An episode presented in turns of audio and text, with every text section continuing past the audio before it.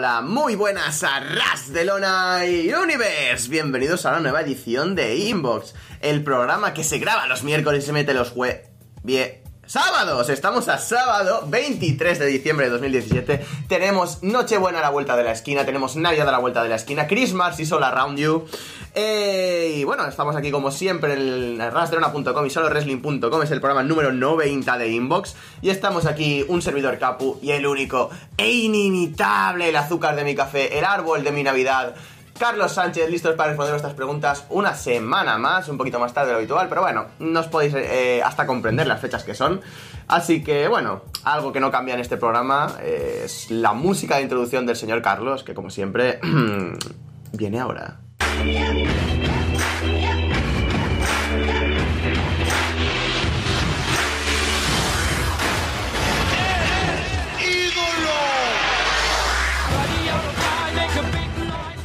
Carlos, ¿qué tal?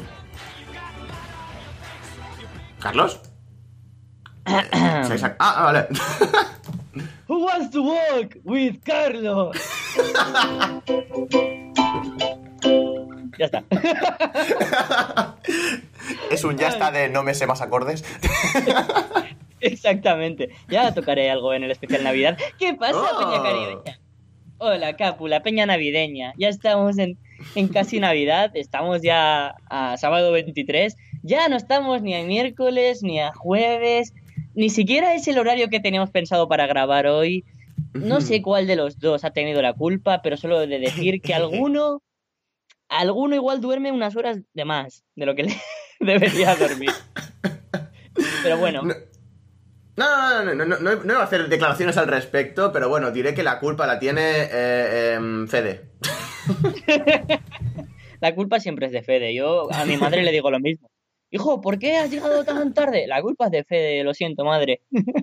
Nada, pues sea el día que sea, eh, tengo muchas ganas siempre de responder vuestras dudas, preguntas, curiosidades, etcétera, que nos vais mandando. Y siempre es de agradecer que sigáis tan activos. Y bueno, preparad vuestra artillería pesada porque la semana que viene tenemos cositas pensadas, pero queremos preparar más. Igual un especial de inbox, igual un especial nuestro comentando algo al estilo Walter Fede y Alejand Alessandro. Así que ya veremos, ya veremos. Exactamente, para la semana que viene. Tendría más sentido que fuera hoy, prácticamente, porque es 23, mañana Nochebuena, pasado Navidad y tal. Pero nada, lo vamos a hacer para el miércoles porque nosotros tenemos más clase que todo esto. Y.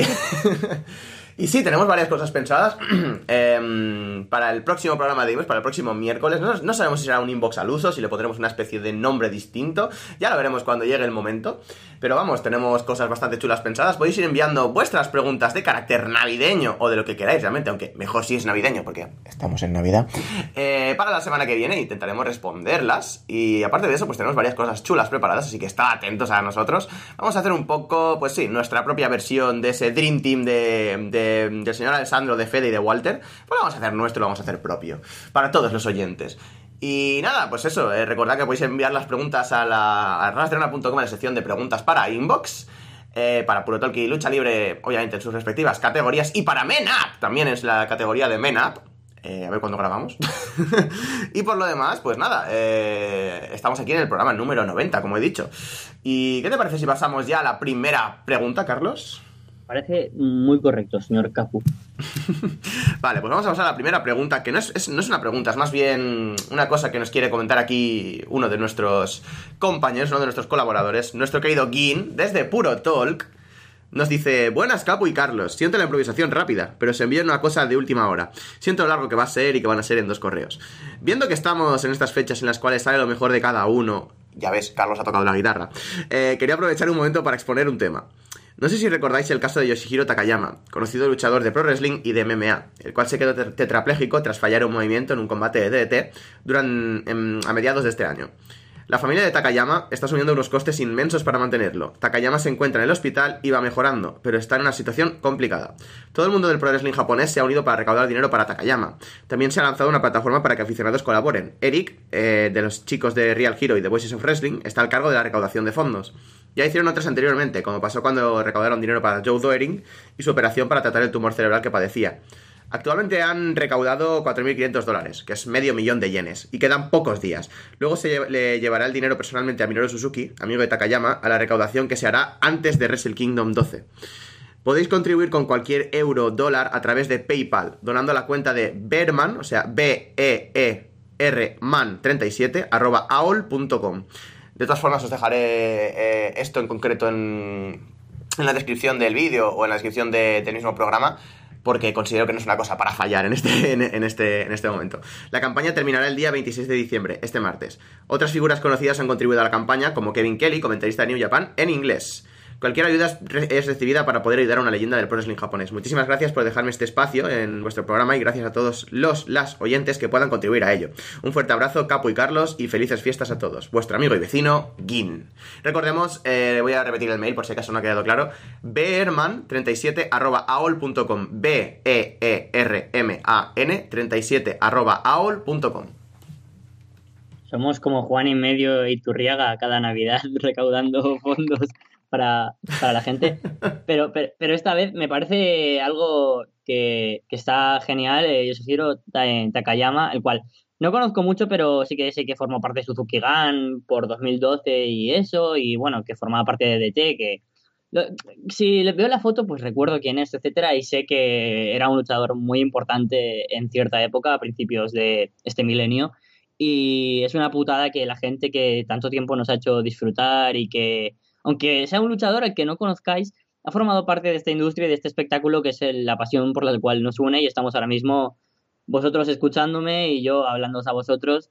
Y por lo tanto por gente como él que se ha dejado el alma y ahora sufre esta tetraplegia de la cual podría quedarse para siempre, pues hay que apoyar con todo lo que podamos, aunque sea, si no se puede con dinero, con difusión y espero que todo le vaya muy bien a Takayama porque eh, ha sido un grande en la lucha del puro Resu y por toda la gente que ha puesto más que el corazón dentro del wrestling, se lo tenemos que dar todo. Además, en unas fechas tan señaladas, creo que es lo más acorde darles las gracias.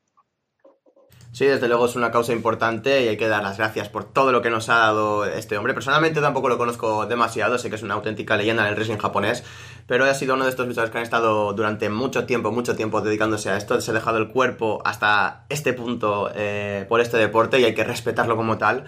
Y toda la nación que se puede hacer al respecto para que, bueno, para intentar cubrir un poquito sus gastos de operaciones y tal, y para intentar que se recupere, yo creo que es mínimo. Eh, no cuesta nada enviar un eurillo, dos eurillos, cinco euros, lo que tengáis, lo que, lo que cada uno pueda aportar. Si hay algún oyente millonario, primero que me llame, y segundo que yo que sé, dos millones de dólares, si así es la posibilidad, cada uno acorde con, con lo que pueda mandar por favor, eh, yo creo que es una causa muy importante, es una cosa muy bonita y qué mejor que estas fechas, como dice Gin, que eh, esto saca lo mejor de cada uno, esta, estas fechas, para hacer pues la buena acción, la última buena acción del año realmente. No sé cómo vamos a recuperarnos de esto, pero bueno, vamos a pasar con la siguiente pregunta. Recordaré al final del programa también el mail y absolutamente toda la información y, como os digo lo mandaré pues por la descripción de, del audio, la descripción del programa. Nos envía una pregunta Don Chicharrón desde el Castillo Chicharrón. Está, es otro meme esto de Inbox, el chicharrón a partir de la semana pasada. Un cordial saludo a las especias de mi carne de cerdo, oh Dios mío.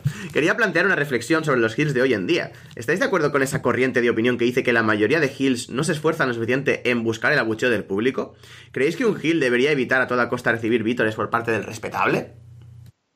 Es que estamos en una época complicada porque antes cuando se creaban los prototipos de, de Hills eran los antihéroes que, trataban a la gente de no de que les abucharan, sino de que les abucharan a causa de que no estaba a favor del face.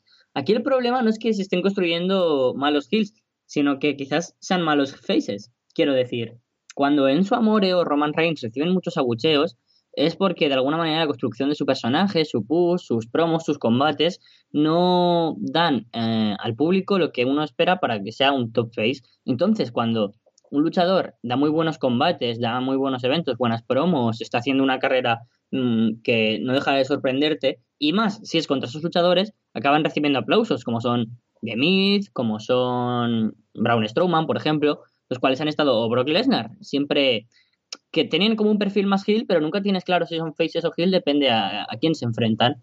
Y esto me, me, llevó a mí también a esa misma discusión en mi cabeza de qué hacer ahora con los heels, con los faces, porque eso ya es en WWE, pero si das al público más independiente, cada uno tiene a sus favoritos, cada uno, a mí me pueden gustar Mark Haskins y Jimmy Havoc y uno Ser Hill y otro Face y depende contra quién luchen apoyar a uno o a otro. Es muy complicado, ya no está el mismo arquetipo de personalidad en el wrestling, ya no existe el Hill puro ni el Face puro. Y mm, es, es, es, muy buena la, la reflexión que plantea pero tampoco le puedo dar una respuesta muy concreta porque tampoco lo tengo muy claro. Creo que las circunstancias ahora, especialmente en el Wrestling Entertainment, en Ring of Honor, por, ejemplo, en Ring of Honor es, una, es un buen ejemplo. De Young Bucks y Cody y todo The Elite son heels. Sin embargo, son los más aplaudidos porque, joder, son The Elite. Fuera de WWE, son la gente más importante del wrestling y de hecho los podríamos llamar como los, héroes que intentan salvarnos del imperio de David McMahon. Pero ahí abuchan muy bien a Cody porque hace su personaje muy bien en ese sentido. Entonces, ah, mm, es muy raro. Yo creo que se tiene que apoyar, depende de las circunstancias, el rival, el momento, y que ya no exista el face puro o el heel puro y que haya un turn face o un turn heel al cabo de mucho tiempo. Creo que es depende del comportamiento. Y eso se está adaptando con algunos luchadores. Braun Strowman, por ejemplo. Yo creo que en, un tiempo ya no sabremos si, si este es face o es heel, simplemente será Brown contra el mundo. Y creo que es el, prototipo que tenemos que adaptar a ese nuevo luchador. Mm, yo creo que esto también tiene que ver un poquito con la sociedad en sí, por cómo ha avanzado todo. O sea, siempre me voy mucho de madre con estas explicaciones, pero yo creo que sí que tiene que bastante que ver. O sea, el wrestling, quieras que no es una, forma de entretenimiento audiovisual, que, madre mía, pues está súper ligada con conceptos como el cine, con conceptos como la televisión, conceptos de este estilo de forma narrativa. Así que es bastante fácil que lo que impera ahora mismo en el mundo audiovisual se contagie en el wrestling. Ahora mismo a la gente le gustan mucho los antihéroes. Joder, Deadpool, por ejemplo, a pesar de que, bueno, van a sacar la segunda pronto y la primera lo petó muchísimo. Eh, Deadpool, por ejemplo, es, uno de estos superhéroes que todo el mundo tiene, tiene en la boca o a todo el mundo le encanta. Y es un antihéroe. Y gente como él, eh, a patadas ejemplos tenemos ahora mismo en la televisión, en cine, en todos lados. Así que es bastante normal que ahora mismo la gente caiga más por ese lado, le guste más ver un villano bien construido o un tío que no se saben sus intenciones adecuadamente, antes que ver al típico héroe prototipo de épocas anteriores, un John Cena, un Hulk Hogan, gente de este estilo. Es algo que se arrastra un poco desde los 90, creo yo, a pesar de que hubo una época entre medias eh, en la que se volvió a llevar.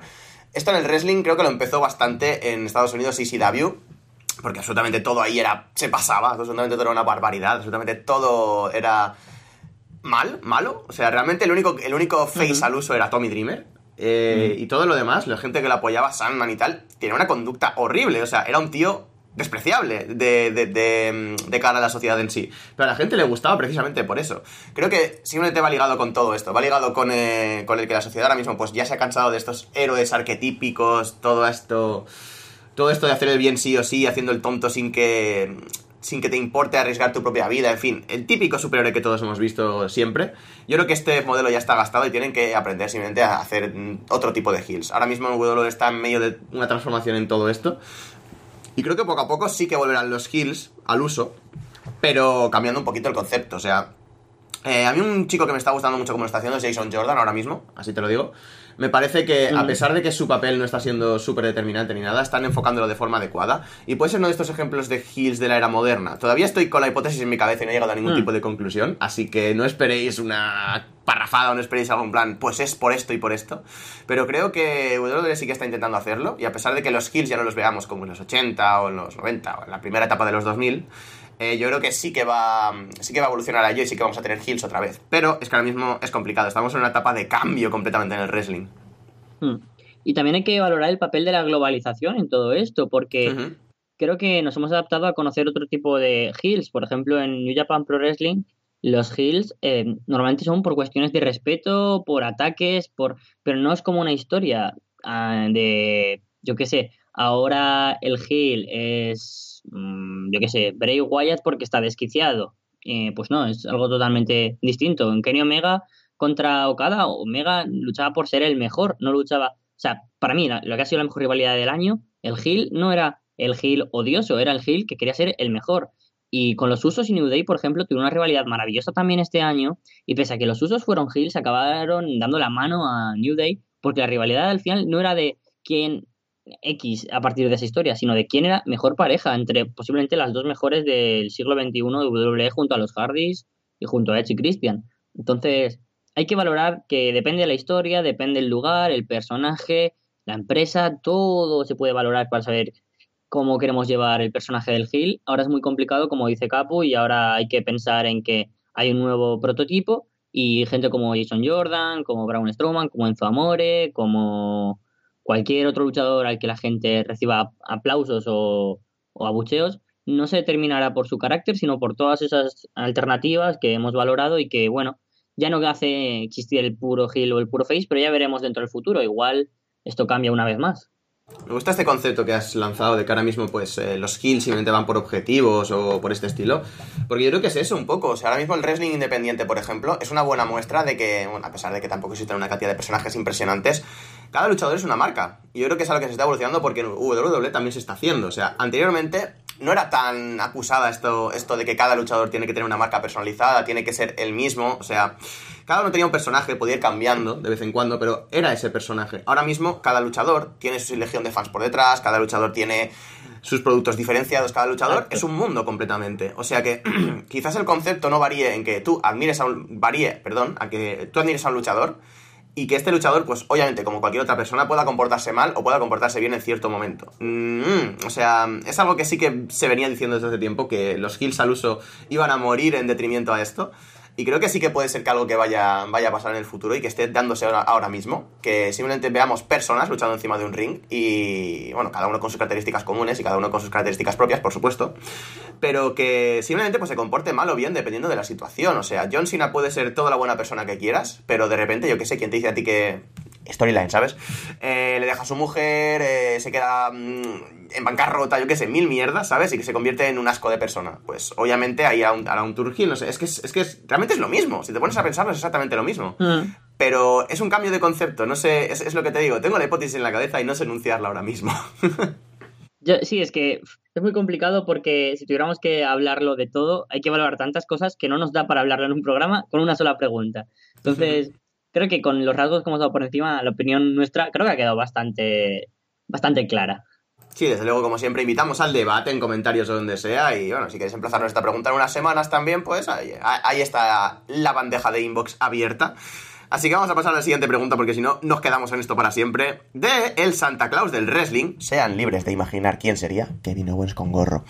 Eh, el abandonado, eh, desde el abandonado campo de batalla del Shelton Ben... Del, ah, no sé hablar, perdón, voy a volver a empezar. Desde el abandonado campo de batalla del señor Benjamin. Hola Capu y Carlos. Estando a cuatro días, dependiendo si esto llega al corte. Eh, no, estamos a dos días. De Navidad, he venido a dejarles estas preguntas. ¿Cuál ha sido el luchador al que le tenían expectativas de, que, más los decepcionó este año. Y viceversa, ¿cuál fue el luchador del cual no esperaban nada y acabó sorprendiéndoles este año? Uh, pues eh, amo estas preguntas, pero las odio cuando me las emplazan de esta manera tan directa y no puedo registrar pues mis tweets, mis bases de datos, los eventos, mirar por aquí y por allá, recordar un poco, porque de primera mano pues tengo que pensar la evolución de muchos wrestlers, muchas empresas, porque no todo es WWE, también había luchadores en otras empresas que me han sorprendido mucho y, al revés. Y claro, ahora tengo que pensar de idas y venidas, pero luchadores que, sí que tenía muchas ganas y que al final no tanto, el que se me viene a la cabeza principalmente es, es Finn Balor, porque no, no, es culpa suya, ¿eh? es culpa creo que, del buqueo que le han dado, que eso es importante remarcarlo. Eh, claro, venía de esta lesión que le sacó fuera de WrestleMania, etcétera, bueno, de, un montón de tiempo durante WWE, y claro, cuando volvió yo me imaginaba como un main eventer que lucharía directamente por el título universal, tendría estas características de primer campeón universal y que sería todo uno todo un nombre ¿no? dentro del roster de Raw y sin embargo estaban baleando por rivalidades que no han llevado nada, por historias con luchadores como Bray Wyatt o Elias que, pese a ser buenos luchadores y buenos personajes, no le han favorecido para nada por culpa del buqueo. Acá, hemos acabado perdiendo el interés en él. Resultados como el de Survivor Series o cositas como están ocurriendo ahora le han llevado a una parte mucho menor de la que me esperaba en la cartera de WrestleMania. Y, o sea, lo que yo me esperaba, si hace un año si tuviera que estar firmado en la cartela WrestleMania sería Main Eventer. bueno, no main eventer, pero ya me entendéis, de los luchadores top, primer campeón universal, joder, me esperaba algo muy grande. Y ahora mismo lo veo como alguien que es fuerte en el midcard por el nombre, pero no por el buqueo.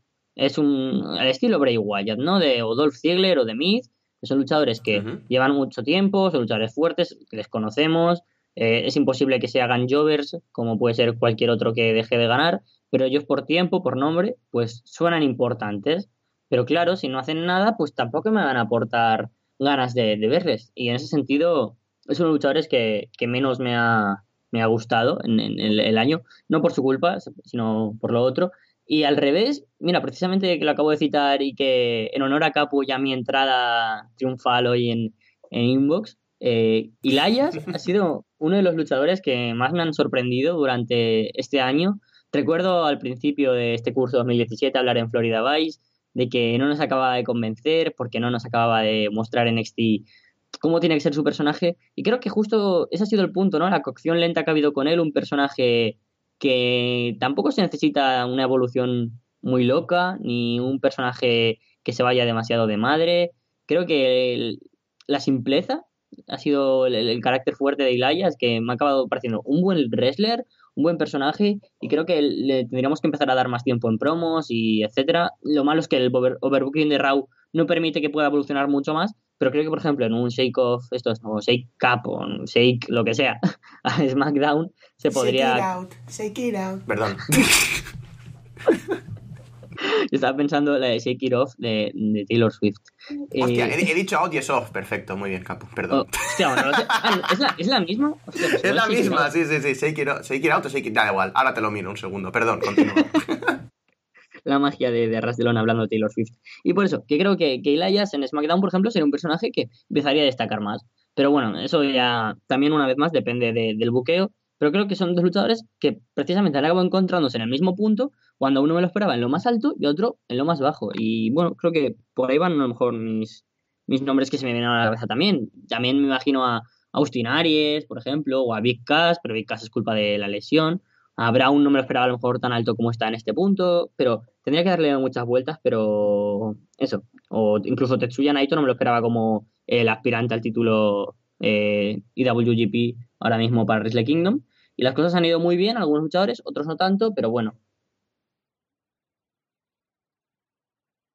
Capu ha muerto, amigos. Ha muerto en directo. Estoy aquí, pero está- está- estaba... Un segundito, un, un segundito. Dame un segundo, dame un segundo. Sí, os voy contando mientras que, que estoy entrando al WhatsApp para mirar que no había quitado el silencio. Eh, Descargaos un juego que está muy guay, que se llama Fight List. Está muy guapo, ¿eh? Va de... eh, Os ponen a lo mejor un tema, ¿no? Pone eh, luchadores de TNA. Bueno, pero de cosas de- del mundo. Yo qué sé, animales de cuatro letras. Y tú, pues pones todos los que puedas en un tiempo posible y luego tu rival tiene que hacer eso. Y está muy divertido. Yo, me recomend- yo luego recomendaré otro juego, pero bueno, eh, estaba buscando esto. Exactamente esto, un segundo. Es It ¡Ah. Sekiro! ¡Vamos! ¡Vamos! Carlos wins. Completamente. Yo recomiendo Black Survival de móvil. Es un videojuego rollo eh, eh, Battle Royale. eh, completamente. O sea, es, Battle Royale. Pero bueno, estoy enganchadísimo a ese puñetero juego. Igual, igual me paso una hora al día jugando con la tontería. Oh, Dios mío. Mientras, cuando tengo que estudiar, obviamente. Pero bueno, vamos a emplazarnos a la pregunta.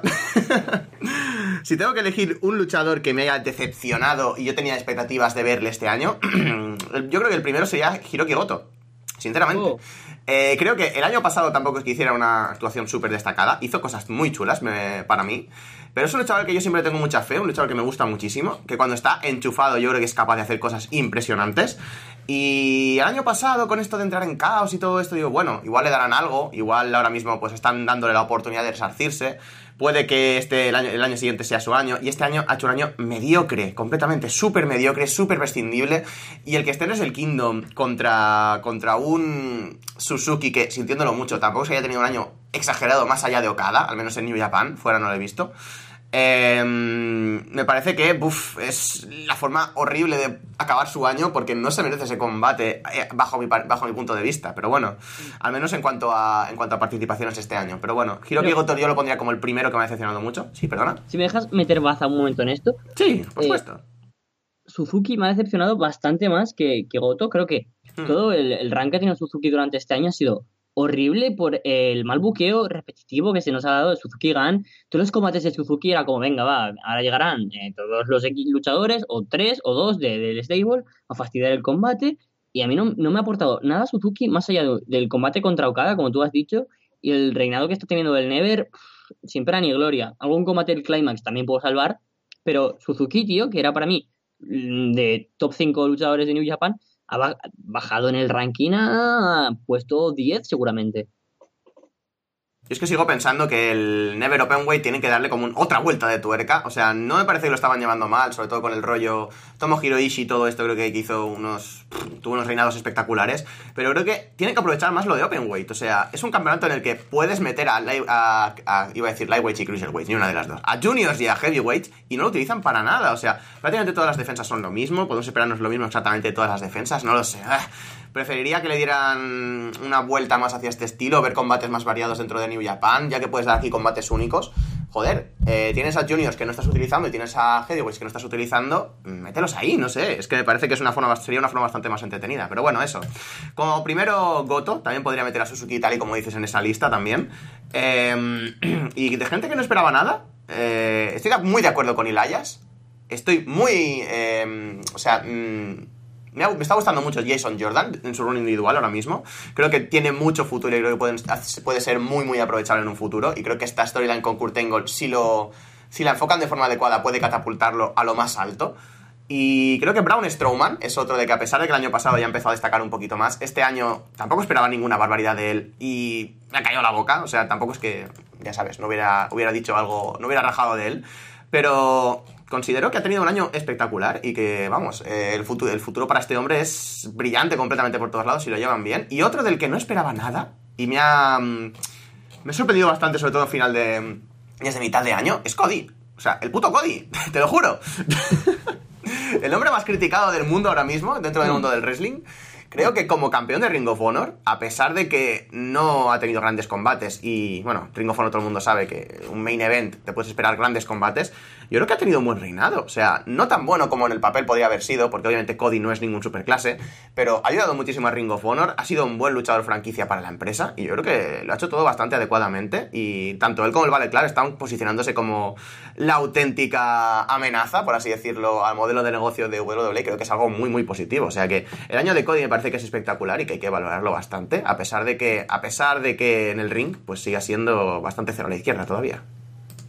Es que con Cody tengo el, el pensamiento que tengo con Jinder Mahal, pese a que no les puedo meter... dentro- a ver, no, no entro a la misma bolsa, prefiero mucho más Sí, a sí, sí. Cody en todos los aspectos, pero eh, como que me sigue pareciendo que lu- luce demasiado bien fuera como para lo que debería ser como campeón, por ejemplo. O sea, tener a rivales de altura de Okada, de Jay Lethal o Daniels y dar buenos combates, y luego le pones otros 50 luchadores de igual categoría de buenos y no hacer nada. Y es como que se me queda coja la, la mesa, ¿sabes? Cody me parece que es la cara que necesitaba Ring of Honor, parte de ser parte del Ballet Club era lo que necesitaba el Ballet Club. Cody ha sido eh, uno de los mejores campeones de Ring of Honor de apariencia y sin duda eh, el año natural que ha tenido de forma económica se ha reflejado gracias a Cody y eso lo- sin duda no, eso lo tenemos que aceptar todos, fans, detractores y gente que no ve Ring of Honor, que Cody ha sido todo un espectáculo para Ring of Honor. Pero como campeón mm, no es que me haya ni sorprendido ni defraudado porque el 2016 también fue el año que me defraudó realmente, luchadores como él o como un Rex que me dejaron con cara de ¿qué? Tanto tiempo apoyándote ahí para... Ya verás, este va a ser su año y que me, acabara, me acabara comiendo una mierda. Pues, por lo menos este año sí que ha mejorado en todos los demás aspectos que le han hecho a Ring of Honor tener un gran año, cosa que me alegra mucho, mucho. Pero bueno, con Cody sigo teniendo mis asperezas y creo que eh, tengo que asimilar de que su nivel de in-ring no da para más. Sí, desde luego es algo que, bueno, tenemos que valorarle por, otra, por otras lides, que creo que es lo bueno que tiene Cody. Eh, pero bueno, sí, como siempre, esto es una pregunta de estas que sí podríamos haber pensado más. eh, porque es, es, desde luego súper interesante y puedes- podemos tener una lista y una discusión aquí exagerada. Pero sí, es desde luego lo que saco en claro de todo esto es que es bastante complicado formarse unas expectativas para X luchador o para X lo que sea dentro del wrestling, porque luego al final o te le dan la vuelta o al tío al que no pensabas que ibas a ver, de repente explota. O sea, es muy complicado Sí. predecir estas cosas y desde luego pues cada vez tiene más mérito la gente que, que los analistas que son capaces de hacer esto a la perfección. Vamos a pasar a la siguiente pregunta que nos manda aquí el señor Santa Claus del wrestling.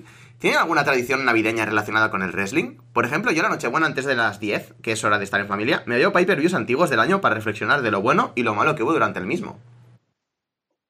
A mí lo que me encanta hacer cada año es el, balance, ¿no? Que comentaba antes, que me gusta hacer los típicos top de mejor luchador, mejor equipo, mejor rivalidad, mejor combate, que, que por cierto hice una encuesta en, en Twitter para los que me seguís ahí, eh, votasteis de que queréis que haga un vídeo 2.0. Me voy a hacer youtuber, Capu, para ¡Oh! por un día. Nada, pero me, me gusta, ¿no? Hacer eh, balance y ser crítico con según qué cosas, sobre todo para comparar opiniones, ¿no? La, la mía, la de gente que tiene cierto renombre en el sector, como Meltzer, como la propia WWE, como tú, como la gente del resto de Arras de Lona, a los que me gusta escuchar. También lo que me respondéis lo- los fans y los oyentes y la gente que, que suele leernos y escucharnos. Entonces, es muy divertido, ¿no? Porque yo a lo mejor pienso que el mejor luchador del año es, yo qué sé, Cody, y a otro piensa que ha sido la excepción del año. Entonces, luego todo el debate que se genera a partir de ahí es una de, de- de mis cosas favoritas porque eh, me pasa ya, a lo mejor es junio y yo estoy pensando, ah, ¿cuál ha sido la mejor rivalidad? ¿Cuál está siendo el mejor combate? Y ahora llega y tengo tantas opciones en mi cabeza y se me pasan otras tantas que es horrible y emocionante a la vez. Y por eso tengo muchas ganas de hacer este top. Además, pronto vienen los Radas de Lona Awards, en los que también votamos todos. Y me gusta ver al final como tú te esperas un top y acaba resultando otro, a lo mejor totalmente distinto. Y esa es una de mis tradiciones favoritas. Antes también solía ver algún pay-per-view antiguo o algún combate en especial. Este año tenía pensado reverme, aunque lo veo un poco difícil, los tres Omega contra Okada, porque la duración de cada uno hace que es como ver un pay-per-view entero con tres combates. Pero bueno, veremos a ver si implanto alguna tradición nueva, pero la de sin duda recopilar todo lo que ha pasado el año para quedarme con lo mejor y lo peor es mi favorita. Yo tengo tres tradiciones fijas para Navidad, o sea, mías particulares. La primera es que con mi pareja eh, barra cosa extraña, barras de corazón 3. Eh, Madre mía, el hype, madre mía, el hype. siempre tenemos en Nochebuena o, por, o, por- o en Nochevieja, estemos en el mismo país o no. Barras del corazón 3. Eh, tenemos que ver un combate en específico que ya lo comentaré en otra ocasión. Barras de corazón 3. Eh, Siempre tenemos que verlo todos los años, desde que, bueno, desde que estamos juntos, ¿no? Desde que ella se empezó a aficionar por el wrestling, por mi culpa, ejeje. Eh, así que supongo que este año sí que la veremos, porque en esta ocasión sí que está en España, así que lo veremos en persona. Em, luego en Nochevieja, hago una cosa, no te relacionada con el wrestling, ya comentaré mi relacionada con el wrestling, que es meditar, tío. O sea, una vez al año yo medito, o sea, me, me quedo en mi, en mi cuarto, igual estoy como media hora parado sin hacer una mierda, me pongo a pensar en todo. Lo hago también durante el año, pero es, es como el momento catarsis, el momento de, vale, ¿qué he hecho bien este año? ¿Qué tengo que mejorar el año que viene? ¿Qué esto? ¿Qué lo otro? ¿Sabes? Igual estoy media hora, que una hora, que dos horas, depende de, de la, de la pereza que tenga ese día, depende del año también, de lo que me haya pasado. Depende de la depresión que te dé. Exacto, este, el de este año va a ser largo. Depende de absolutamente todo lo que me pase, pero sí, es otra de mis tradiciones. Y más relacionadas con el wrestling, eh, a pesar de que la primera sí que lo era, pues la verdad es que no tengo, no tengo algo así muy de esto. Como dices tú, establecer un top como de cada año. Normalmente, pues, eh, o lo soltaba por aquí, lo soltaba por allá, lo ponía en mi blog, que llevo dos años sin hacerlo porque me da pereza.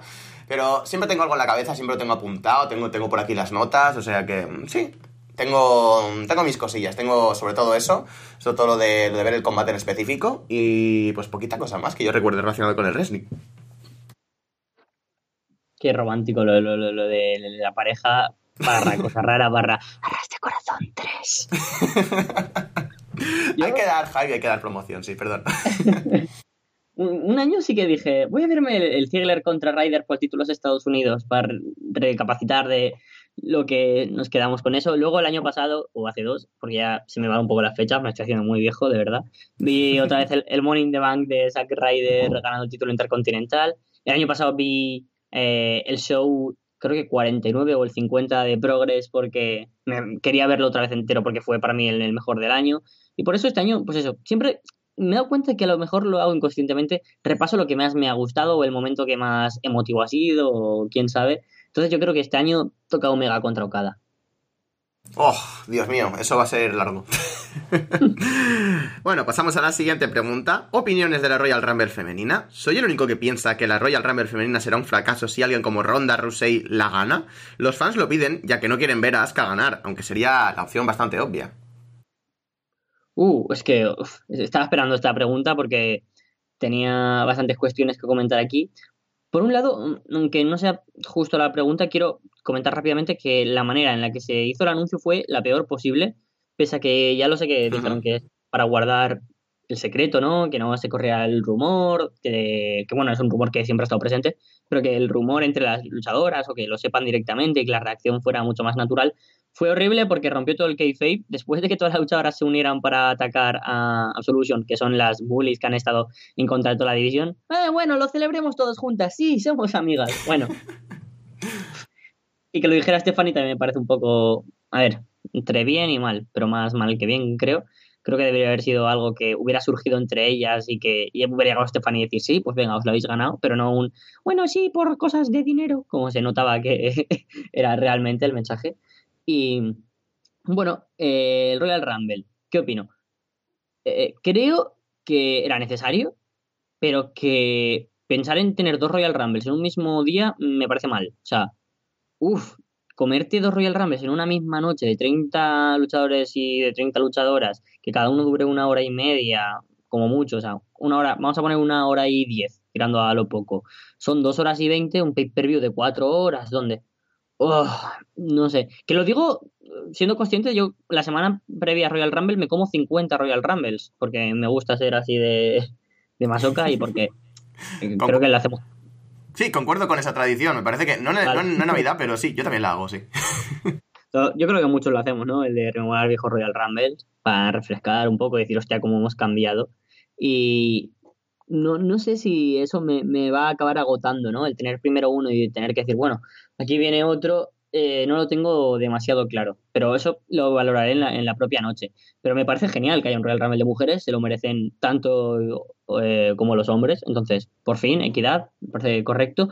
Lo que me parece mal es que de momento hay muy pocas luchadoras, ¿no? Y el otro, el otro día estaba echando cuentas y dije, habían unas, si no me equivoco, 24 luchadoras, si sumas el roster de Raw, más el de SmackDown, más las luchadoras tops de NXT sin contar a las dos campeonas de Raw y SmackDown. Con lo que aún nos quedarían seis luchadoras por desvelar, que seguramente serían pues las luchadoras de la Force Horsewoman, pues algún regreso en plan Michelle McCool, Stratus, alguna aparición, yo que sé, incluso Karma, ¿no? Me, me, ha llegado a pasar por la cabeza.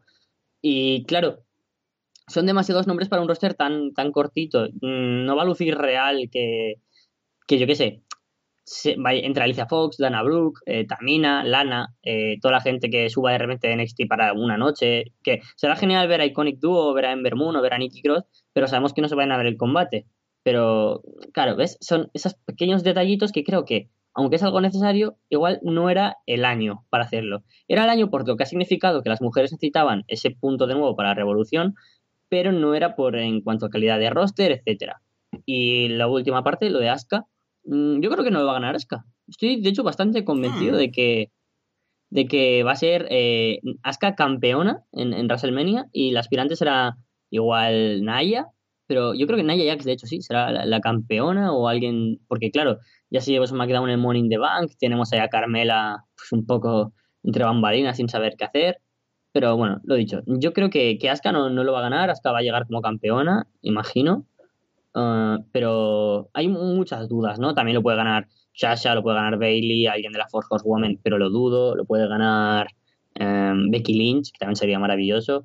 Yo no, no lo tengo nada claro porque justo en las mujeres no hay un luchador, una luchadora a la que hayan estado preparando durante mucho tiempo para que llegue ese momento estelar y estelar, pero además es más difícil con los hombres, ¿no? Porque dices, ¿quién van a tener el valor de ponerle para cerrar WrestleMania. Las mujeres será seguramente el co-main event o el tercer match más importante y ya no es la misma relevancia de a quién tienes el valor de poner al final del todo, la cara de todo el WrestleMania. Entonces, no me preocupa tanto quién lo pueda ganar. Lo, lo que sea mejor para la historia y para la historia del combate, o sea, históricamente y para la historia.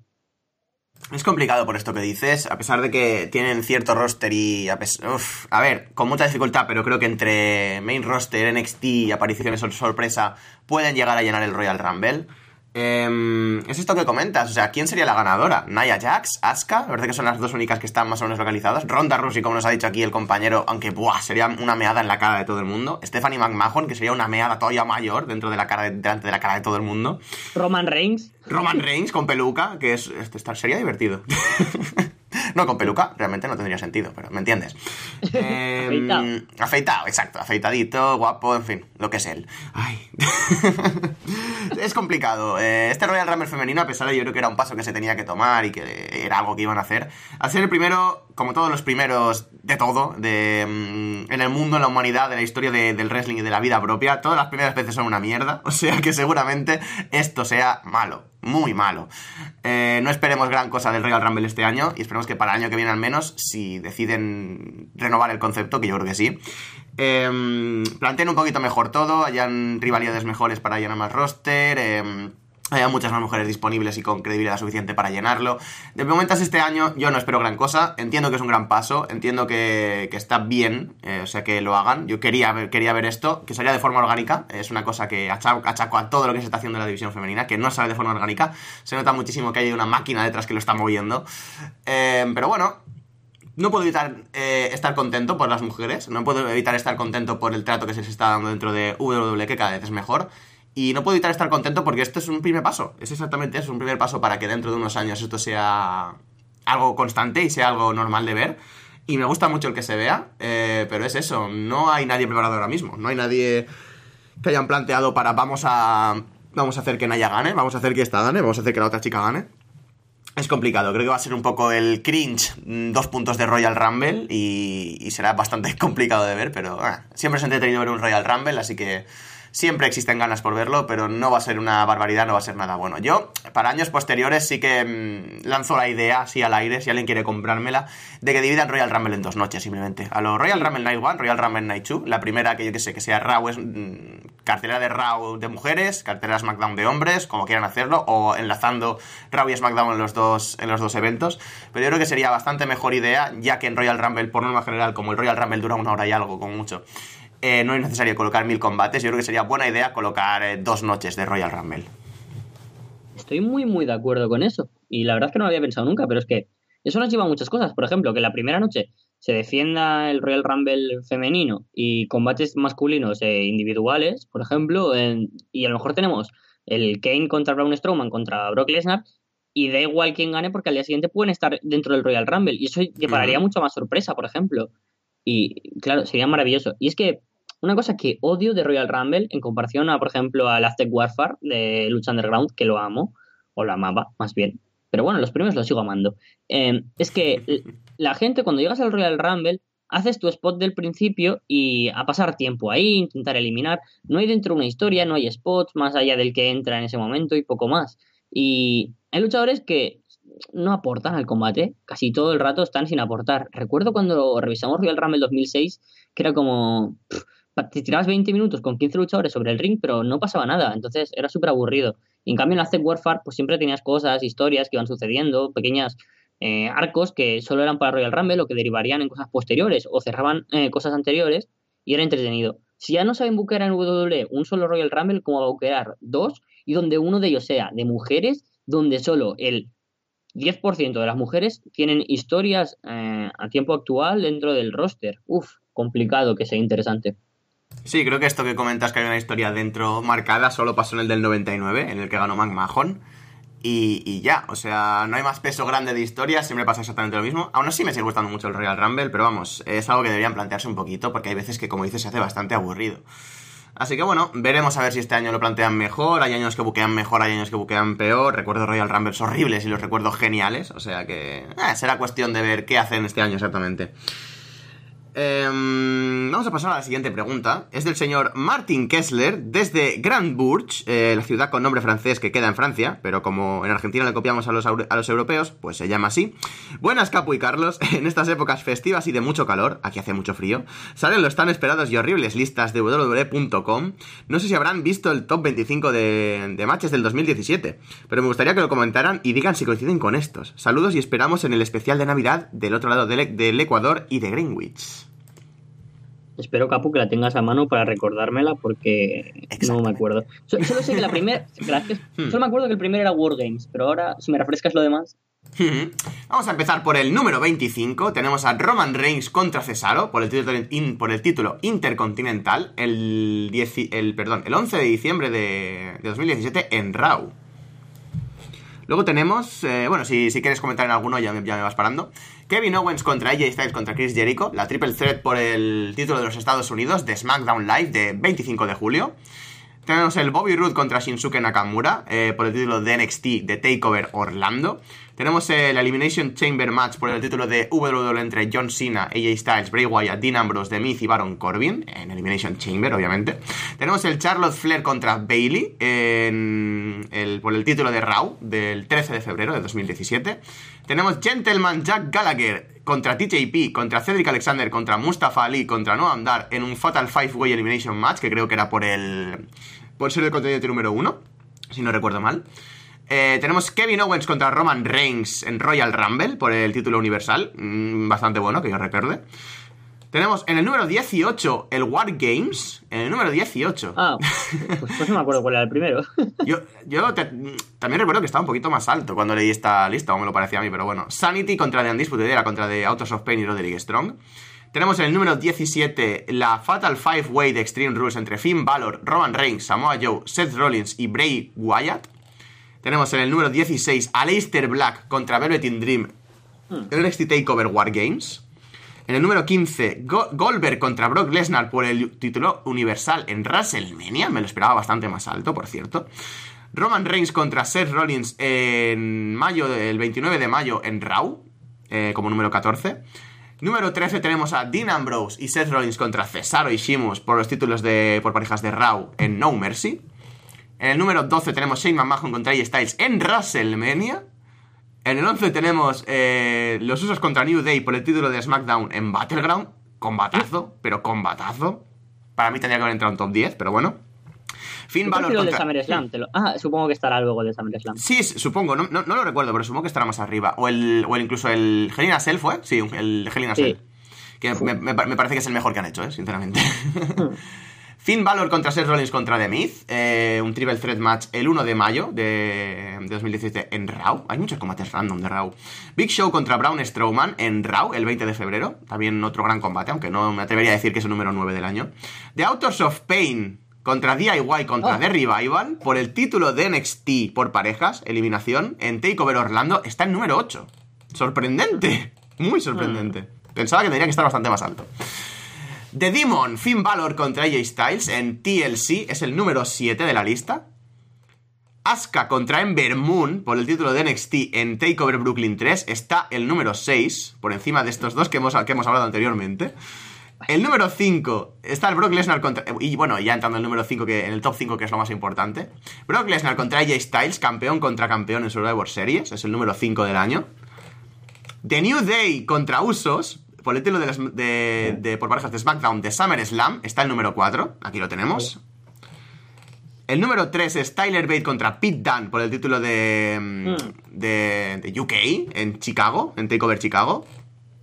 Tenemos el Brock Lesnar contra Roman Reigns contra Samoa Joe contra Braun Strowman por el título universal de SummerSlam como número 2. Y el número 1 es AJ Styles contra John Cena por el título de WWE en Royal Rumble. Pues esto nos deja bastantes cositas para comentar. La primera es el buen año que ha tenido WWE en Ring. Creo que hacía tiempo que no Sí, teníamos tantos combates. que- Es que me me ha pasado que a partir del número 15 más o menos ya se empezó a hacer combates y digo, hostia, tan abajo. Y luego ha sido, ah, vale, vale, vale, ya lo entiendo. O sea, a partir de cuando has dicho lo de eh, WrestleMania 33, Goldberg contra Lesnar, número 15. Y digo, hostia, ¿la han puesto ahí? Siendo Lesnar y Goldberg. Y eso es la otra cosa que quiero comentar especialmente. Y es lo, lo críticos que han sido. Eh, no he escuchado por ahí Roman Reigns contra John Cena, por ejemplo.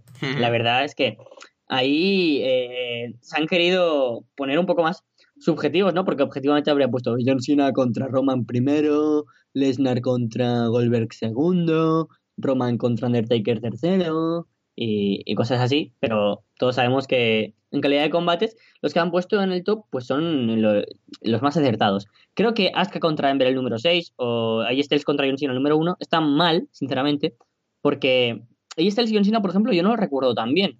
Y quizás es porque fue el primer gran combate del año, o quizás es porque mm, de verdad no creo que fuera tan bueno. Sí, recuerdo que fue interesante, pero está, creo que sobrevalorado, ¿no? Fue demasiado spot fest, por lo que yo recuerdo, mucho falso final, mm, John Cena intentando hacer dos o tres veces el finisher, y esta es lo mismo, se aplicaron muchas veces cada finisher.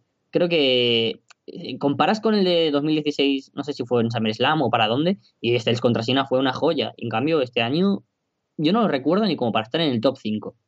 Eh, y sin embargo, veo muy bien que esté ahí, por ejemplo, el Lesnar contra Roman contra Brown, pero tampoco lo pondría el primero. Y yo creo que WWE estaría entre tres. Uno, creo que es el que sobrepasa, que es el de Tyler Bate contra Pete Dunne. Maravilloso combate, o sea, fue buenísimo. Luego, el, el Usos contra New Day, que también se recalca de SummerSlam del kickoff, que creo que es uno de los mejores combates por pareja que he visto en mi vida, si no el mejor. Por- entre esos y entre él y alguno que haya tenido revival con DIY, con bien Jason Jordan y Chad Gable o, alguien más. Y eso es lo que me iba al, al otro combate que también me encantó y fue el Outdoors contra DIY contra Revival en, en Takeover Orlando, que se robaron el, el fin de semana entero. O sea, no hubo nada en todo el WrestleMania Weekend mejor que ese combate. Ujú.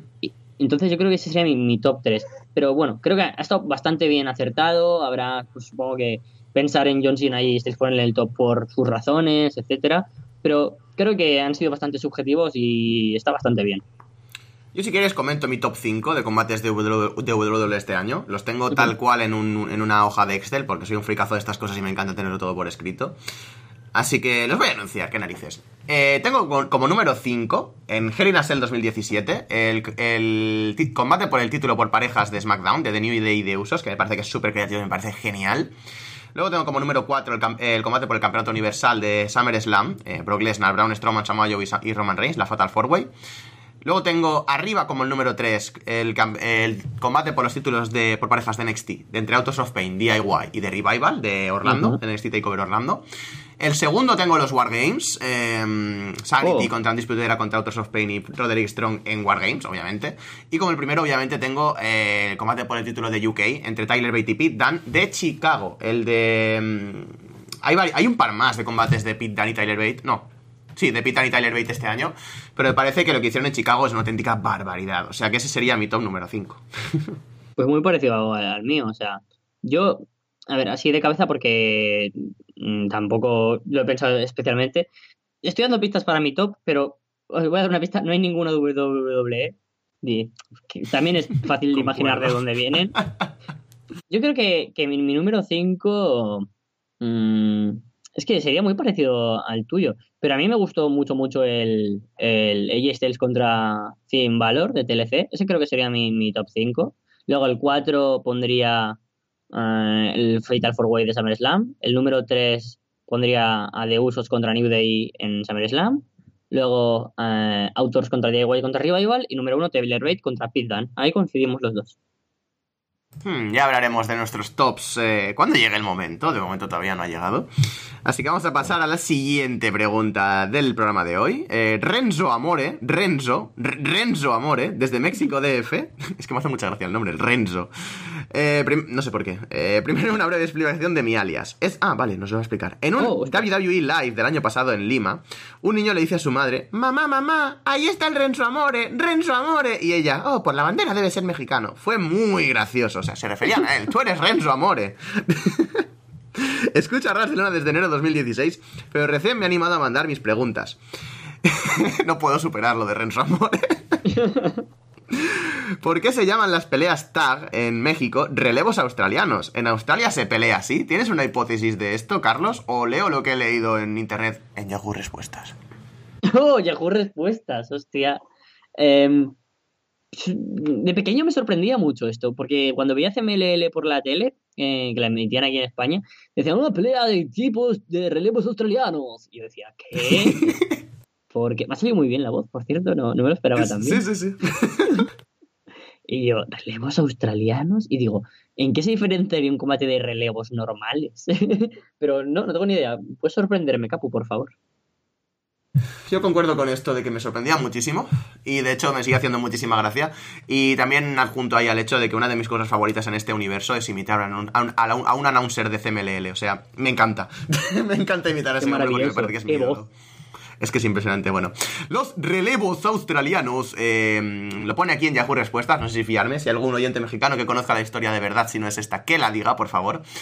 Pro- procedo a leer. Hoy, eh, estoy leyendo mucho. ¿Por qué en eh, perdón, porque en tiempos antiguos, en México, el circo Ataide Hermanos trajo un show australiano de seis canguros. Desgraciadamente, el día de su debut, gracias a un mal acondicionamiento de la carpa, una niña distrajo la atención de uno de los canguros con un valero de madera.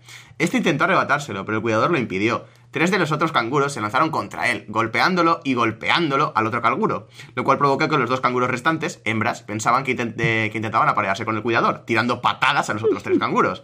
Formándose así una lucha de tres canguros contra tres canguros. En, es- en esa entonces existía un luchador llamado Cecilio el Canguro Morales, que había asistido a esa función del circo y posteriormente copiado la forma de luchar de los canguros. Insistía, insi- incitando, es que lo pone con S en vez de con C, perdón, incitando a los demás luchadores a una pelea de 3 contra 3. Así en ese evento de la arena Morelos en Puebla, el anunciador dijo que era relevos australianos, haciendo alu- alusión al incidente en el circo y los canguros. Madre mía, qué locura. Si esta es la historia del 3 contra 3, no tengo ni idea de por qué el 4 contra 4 sea de relevos atómicos. Porque, porque ya me deja demasiado loco. Un, lu- un luchador llamado Cecilio Átomo Gutiérrez, pues estaba ahí haciendo cosas en el, en el laboratorio, ¿sabes? Vio que cuatro átomos se pegaban con cuatro átomos y de ahí salió todo. no, pero me, Eh, me parece espectacular la explicación. Sí, sí, sí. Si es, la, si, es, si es la realidad, me parece espectacular y vamos. O sea, me parece genial todo esto. Y si es falsa, que todo el mundo que sepa la verdadera se calle y la olvide, porque esta me parece perfecta. Desde luego, si es falsa, comentárnoslo por ahí abajo, que es una de estas cosas que siempre he tenido curiosidad y nunca he investigado de verdad, así que, oye, siempre está bien saber más. Con arras de lona aprendes. Para los, que eh, para los que escucharon COC en español, Clash of Champions en español, Marcelo Rodríguez dijo, al parecer los árbitros se llevan mejor después de ese golpe accidental, cuando aún no había pasado nada. ¿Lo notaron? Al parecer Marcelo se perdió en el combate y se adelantó. ¿En general les molesta cuando los comentaristas dan spoilers o llevan la conversación a algo en específico? Me pasa especialmente mm, con, con dos personas. Una, con Marcelo Rodríguez, que mm, esto no es la primera vez que le pasa, y hay veces que es como, ah, Carlos, yo sé que no sé qué, ya verás luego, y al final acaba pasando eso y es como, cállate, joder, cállate. Luego se hace como, ah, te lo dije, Carlos, sobre todo cuando gana un Gil o cosas así, y es como, joder, nos acabas de joder todo el puto hype. Es que, ah, me pone muy nervioso. Pero si con alguien me pone nervioso, especialmente, es con Héctor de Se viene, se viene, lo sabía. Sí, sí, sí, sí, e- e- era mi punto de argumento también. Continúa, por favor. Bueno, no, no voy a pasarme, que ya me he pasado muchas veces con, con Héctor del Mar en este programa.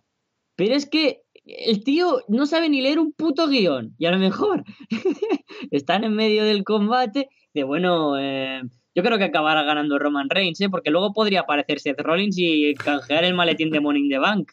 Y a lo mejor eso te lo dice eh, eh, antes de que empiece el combate del main event de WrestleMania, ¿sabes? O sea, eso es el 24-7, los putos comentarios de Héctor del Mar, que no se sabe los luchadores, no saben muy bien dónde está en el guion, a lo mejor dice algo y, y aún no ha pasado, pero porque se pierde, el señor no le da la vista, está muy cascado y normal, se estará medio muriendo ya ese hombre, pobrecillo, pero me pone especialmente nervioso todo lo que hace, porque a lo mejor está que Fernando Costilla, pobrecito, tampoco es comentarista de wrestling, es un humorista que lleva mucho tiempo y bueno, la verdad es que ya estamos bastante adecuados a cómo suena y no lo hace tan mal, pero a lo mejor está él diciendo, sí, pues madre mía, ¿cómo está Samoa Joe contra, contra Dean Ambrose? No sé qué, y él empieza, Héctor del Mar, coge para la gente de, de Sudamérica o de cualquier otro lugar del mundo que no conozca a los comentaristas español, esto es lo que hace. Coge la Wikipedia y pone Dean Ambrose, Dean Ambrose, ¿vale? Mientras está narrando ahí el mejor combate del siglo, dice, pues Jonathan David Wood es un luchador profesional estadounidense que nació en 2016, estuvo luchando en Combat Zone Wrestling bajo el nombre de John Moxley, no sé qué, Dean Bravos, yo qué sé, empieza a cambiar el nombre y lees toda su puta Wikipedia, lee los títulos, o sea, esto es que los que estéis en Latinoamérica estaréis flipando como, ¿qué? ¿De verdad permites a los comentaristas españoles? Os lo juro que a lo mejor dice AJ Styles, que viene de ganar 100 títulos en TNA y en NJPW, y lo dice así sin tener ni puta idea de qué es. Y por favor, es súper horrible y odio a ese hombre. Creo que se nota bastante. Concuerdo completamente. De hecho, cuando ha, cuando ha estado visitando a Alfredo Duro y tal, eh, Quiero mucho a Alfredo, eh, te lo juro. Eh, eh, Era una cosa que he criticado muchísimo, y he criticado muchísimo y muchísimo que estuviera Alfredo Duro en, en Neox comentando. Em, es que Alfredo Duro lo hacía mejor que Héctor del Mar. O sea, es que tiene cojones el tema. O sea, es así de malo el puñetero Héctor del Mar, que es que el puñetero Alfredo Duro, que no tiene ni idea de, de- wrestling, les, lo estaba haciendo mejor que él, porque se notaba que al menos se había preparado el papel, se había preparado lo que tenía que hacer y al menos le habían dado unas directrices que seguir. Del Mar es que se la suda, es que es, que es impresionante. Pero bueno, sí, volviendo a la pregunta en sí, me pone bastante nervioso cuando los comentaristas se les ve el florero a kilómetros con esto, con que les han dicho, vale, promocionad que, yo qué sé, que mm, pongamos, Finn Balor está enfadado con Bray Wyatt, ¿vale? ¿vale? Y está luchando con Elias, yo qué sé, por ejemplo. Eh, promocionad mucho que, Finn, que Bray Wyatt podría aparecer, que podría hacer esto, podría hacer lo otro. Eh, se nota muchísimo cuando quieren ir de ese palo eh, y se nota mucho con un equipo de comentaristas no lo suficientemente bueno cuando eh, ya te están diciendo lo que vas a ver después. O sea, uf, me, me pone muy nervioso esto y los comentaristas en español no los he escuchado prácticamente nunca, así que no puedo comentar de, de ellos, de, de Marcelo Rodríguez y... uh, no sé quién es el otro, sinceramente. Carlos Cabrera. Carlos Cabrera, gracias, no me acordaba del nombre. Eh, no los he escuchado, pero sí, con Héctor del Mar esto es una corriente, esto pasa todos los, todos los sábados y todos los domingos en Neox. Y no sé, es que creo que, como dices, es hora de la renovación desde hace muchísimo tiempo, pero bueno, ya veremos a ver qué hace Neox respecto a esto. Vamos a pasar a la siguiente pregunta, que es directamente un Marty Shawn, eh, Marty o Shawn, Ma- Marty Jannetty o Shawn Michaels entre Cody y Goldust. Oh, hostia. Aquí alguien me va a matar, pero yo soy 100% de que Goldust es, es Shawn Michaels, ¿eh? O sea, creo que la polivalencia que ha tenido, la madurez y todo lo que ha aportado al wrestling es mucho mayor de lo que ha hecho Cody. Cody ahora está haciendo lo importante, ¿no? Que es eh, labrarse uno de los nombres más importantes de la historia del wrestling, ajenos a WWE y ajenos al puro Resu. Y creo que Cody ahora mismo es el hottest free agent en el mundo, más que Omega o más que Okada por todo el dinero que, que mueve fuera de las dos grandes empresas, aunque forme parte también de New Japan y aunque sea la cara de Ring of Honor, creo que lo que ha hecho Cody es decir, sí, eh, vosotros habéis creado la industria, pero nosotros la hemos recreado gracias a The Young Bucks, al propio Kenny Omega también, a Marty Scurll, a Hackman Page y a todo el Ballet Club en general. Y, y eso está muy bien, pero es que Goldust eh, estuvo en una época que habían tan grandes nombres que no parece tanto lo que ha hecho Goldust, pero Goldust ha sido uno de los personajes más maravillosos que han existido, uno de los tipos más bizarros que ha mantenido las mejores promos de la historia, rivalidades intensas, un nivel in ring eh, muy, muy bien cuidado, creo que es uno de los luchadores más técnicos ¿no? que, he visto luchar, no, no, le he visto nunca hacer grandes fallos in ring, que a lo mejor no era el que más destacado porque no tenía un moveset muy arriesgado, muy loco, pero eh, era una ejecución perfecta. Y yo creo que Goldust, por todo lo que ha aportado en cuanto a regularidad, es superior a Cody. Pese a que Cody, justo en imagen e importancia, sea superior, para mí el, el, el Shawn Michaels creo que es Goldust. Aunque Cody sea el guapo, el que luce bien y el que tiene el nombre y la actitud para ser el main eventer, Goldust es el que tenía todas esas actitudes, pero prefirió quedarse como Goldust que como Dustin Rhodes o como Cody o como quien quiera ser. Goldust ha sido una de las personas para mí más, más importantes de cierta etapa en el wrestling. Sí, concuerdo completamente. Me parece que Goldust es el Shawn Michaels de, de los hermanos de. Bueno, de los hijos de Dusty, Dusty Rhodes. Me parece que es, ha sido un tío que siempre ha sido bastante infravalorado, que podría haber, haber estrellado bastante más. Lo hablamos hace poco porque nos lo preguntaron en Inbox, recuerdo, no sé si la semana pasada Sí. o hace dos semanas nos preguntaron sobre este caso. Y sí, me parece que Goldust es un tío genial, me encanta todo lo que hace en el ring y me parece que es uno de los mejores personajes que ha creado Vince McMahon, o sea, junto a Undertaker y por ahí por ese estilo, gente de ese estilo, me parece que es de los mejores personajes que, el- no sé, a Vince le dio el pedazo un día y dijo, ¡guau! Voy a hacer esto, a ver, verás qué guapo, ¿sabes? Y, y me parece que lo clavo con Goldust, me parece que lo hizo perfecto y que, mm, que iba tanto del, del personaje tanto tiempo, creo que habla muy bien de lo, de lo bien pensado que está, de lo mucho que ha sabido reinventarse el mismo también, de lo mucho que ha sabido llevarlo, así que me parece que es un entertainer genial, me parece que es un luchador muy bueno y que podría haber llegado a más, la verdad. Me, me gustaría que se retirara con, con todos los honores, con un combate de despedida interesante, a ver si Cody acaba volviendo a WWE, que él seguramente acabe volviendo, y se acabe dando ese combate entre los hermanos para retirar a Goldust. Veremos si eso acaba dándose, porque la verdad es que sería un momentazo, y vamos, Cody sería mega estrella, o sea que es una de estas cosas que espero para el final de la carrera de Goldust, que esperemos que sea durante de, de aquí bastante tiempo, la verdad. Sí, porque la verdad es que el, el- el movimiento, o sea, la capacidad que tiene de moverse sobre el ring sigue siendo la misma que cuando tenía 15 años menos y se ha mantenido bastante. Una pena que tampoco quieran darle tanta exposición, pero creo que podría mantenerse como un buen personaje de apoyo, como un veterano. Pero claro, ya los Big Shows, Mark Henry, Keynes, eh, Goldas, sale uno de cada diez alguna vez para alguna pequeña storyline y ya para nada. Están más en otro tipo de, movimiento, ¿no? En backstage, etcétera. Pero bueno, y para live shows. Y eso, Goldas, creo que todos estos luchadores que he mencionado se merecen una retirada con un último gran combate digno. Y si no es contra Cody contra Velvet Dream, como comentamos ese día, sería maravilloso. Pasamos a la siguiente pregunta. Eh, nos la envía el señor Gonzalo desde la casa de Gregory Shane de Hurricane Sugar Helms. Muy buenas, Capu y Carlos. Es que me encanta Hurricane James. O sea, me parece que es un tío también súper infravalorado, pero bueno. Muy buenas, Capu y Carlos. Desde hace mucho tiempo quise mandarle un par de preguntas, pero no me animé pensando que alguien más lo preguntaría. Y en vista de que eso aún no ha pasado, vengo a dejarles estas preguntas. Primero, luego de las recientes noticias confirmando apariciones de Apollo Cruz y Beef Basic en eventos independientes, me gustaría saber su opinión y el motivo por el cual ustedes creen que se está dando esto. ¿Creen que con esto se abran más posibilidades de saber casos similares, teniendo en cuenta que en el amplio roster de WWE hay muchos luchadores sin tiempo en televisión y que por otro lado serían grandes atracciones en shows indies. Esto me parece bien porque sobre todo es positivo para WWE ya que no puede dar salida a Apollo Cruz o a Big Music o Neil Orcan en, en, cuanto a televisión, etcétera, pues que por lo menos eh, hagan dinero fuera, que sea reclamo para pequeñas empresas que luego beneficien a WWE con contratos de luchadores para desarrollo, programas en la network, quién sabe. Eh, según eh, oí, lo de Apollo Cruz en Preston City era un regreso de solo, solo un combate porque tenían como un acuerdo con el pabellón y era un sitio donde quería usar WWE luego o algo así.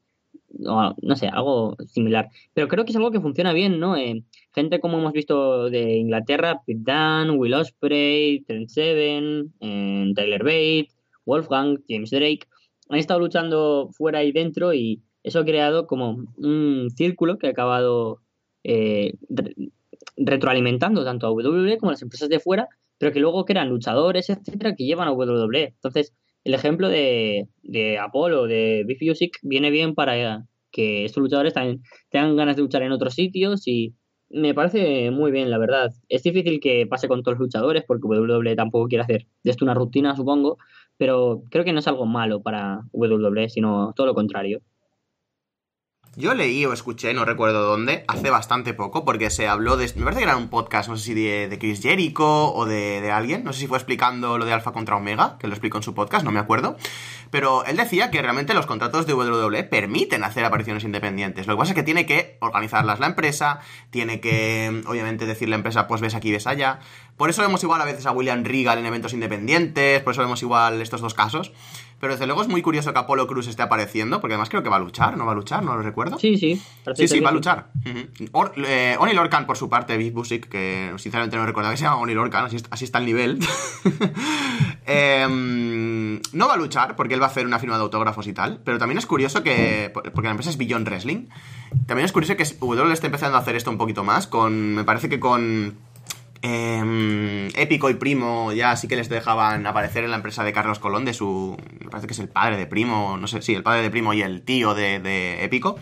Sí que les dejaban hacer apariciones en, en World Wrestling Council, que es la empresa de Carlos Colón, pero no es algo que se vea muchísimo, eh, quitando algún tipo de excepción, y desde luego es muy curioso que se vean este tipo de casos. Em, hmm, no lo sé, yo creo que esto es un poco una abertura, no sé si WWE quiere tantear un poquito todo esto y tantear un poquito el mercado nuevo. Em, que pueden hacer con todo esto. Em, pero desde luego, si esto empieza a ser una de una forma regular para atraer un poquito más de audiencia independiente, todo esto, mm, a mí me parece una buena forma de hacerlo. Ahora tiene em, pactos con otras empresas, que si Progress, que si esto, que si lo otro. Y pues no me extrañaría que empezaran a aparecer más recurrentemente luchadores que no de pues igual no están destacando demasiado. Hmm, no sé, habrá que ver cómo se desarrolla esto, pero desde luego eh, puede ser algo meramente anecdótico o puede llegar a ser incluso una corriente. No sé si W está tanteando el mercado con esto, o simplemente como dices, pues por la noticia que salió por el edificio y todo esto porque les interesaba, o por X motivo, no lo sé. Desde luego puede significarlo todo o puede no significar nada estos dos buqueos independientes. Me ha dado mucha gracia lo que has dicho de, la familia Colón porque has empezado el padre, del hermano, de primo, pero claro, es, primo es el nombre, no es que sea su primo. Y me ha dado mucha gracia el árbol genealógico que se ha creado. El primo del hermano de primo. ha sido maravilloso. Es que sigo perdido, o sea, me, he puesto un cage mat mientras hablaba para decir, vale, es esto, es lo otro. Pone aquí que es el primo, es el, es el hijo de Carlos Colón, es el hermano de Carlito, y es el primo, primo es el primo de Orlando Colón, que es épico. O sea, ¡ah! Dios mío de mi vida. O sea, que supongo que sí, Carlos Colón es el tío de épico, el primo de Carlito y el primo de primo. Y es épico que sea primo, el primo de Carlito. y es maravilloso. Yo creo que eh, con Apolo pasan dos cosas. Una, eh, que puede que se vaya, le vayan a despedir y dicen, bueno, pues ya que está, porque va a luchar parte del torneo de... Tiene un torneo todos los años, el Road to Glory, en Preston City, y va a formar parte otra vez del torneo. Y lo otro es que creo que se ha dado cuenta de que mm, de esa manera puede ver como luchadores... Eh, se, me ha ido un poco, pero que ver los luchadores que hay fuera para intentar contratarles, etcétera, que formen parte de una especie de experimento de a ver cómo, qué tal luchan contra Apollo Cruz, etcétera, y ver si pueden ficharlos o no. Y yo creo que es siempre para traer más luchadores, ¿no? Al Performance Center, etcétera, que se han dado cuenta de que, ah, eso es lo que iba. Que el, el público ahora, estamos mucho en las indies y hay muchos luchadores que nos gustaría verles y ver cómo reacciona la gente, cuáles son los mejores de ahí y ya que hay gente de fuera que puedes, de, o sea, de dentro de WWE que ahora vas a poder ver fuera, ¿cuáles son los que de fuera les gustaría a la gente que estuvieran dentro? Es, es, bastante extraño, o sea que es lo que digo, esto puede significarlo todo, puede no ser nada, o sea que ya veremos a ver cómo se desarrolla todo este tema. Nos manda una segunda pregunta aquí. Si bien Carlos se ha alejado de Impact desde hace ya varias semanas, han circulado rumores de, en relación a la salida de Easy 3 y Lashley y una eventual llegada a WWE. Si bien por una parte veo WWE como el lugar perfecto para Easy 3, ¿qué tanto creen, qué tanto creen que estas dos salidas pueden afectar a Impact, teniendo en cuenta que son dos de los luchadores más importantes y que más dinero generan dentro de Impact? Sin más que añadir, paso a despedirme, deseándoles felices fiestas al Gran Capu Rider Club. Igualmente, señor Gonzalo, muchos, muchos besos. Igualmente, feliz Navidad y felices fiestas a, Gonzalo. Eh, sí, de, Impact, es que esta semana no he leído ni resultados. No sé si es porque no han habido, o porque no me he acordado, o porque ha sido un especial, o yo qué sé, pero no he leído ni los resultados, la verdad. Estoy totalmente desinteresado.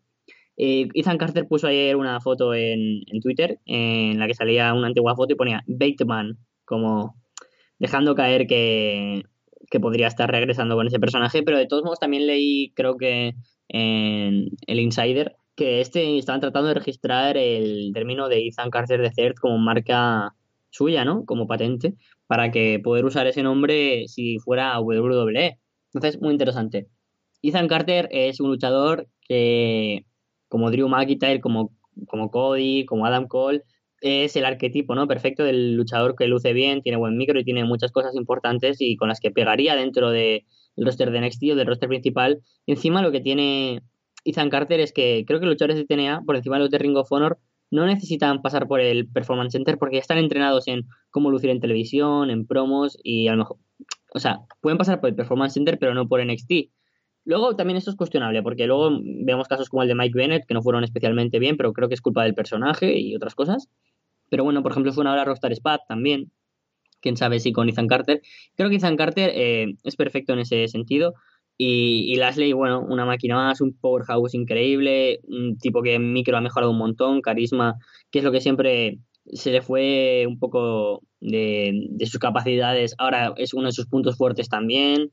Eh, dentro de Impact en American Top Team era muy entretenido y lo sigue siendo seguramente, y, pero también es un poco repetitivo. Pero creo que lo tiene todo como para ser una persona también muy importante. Así que serían dos fichajes increíbles. Pero bueno, el problema creo que se vuelve a presentar con el overbooking que se crearía dentro de, de la empresa de WWE, que tiene que dar más salida a otros luchadores, al fin y al cabo.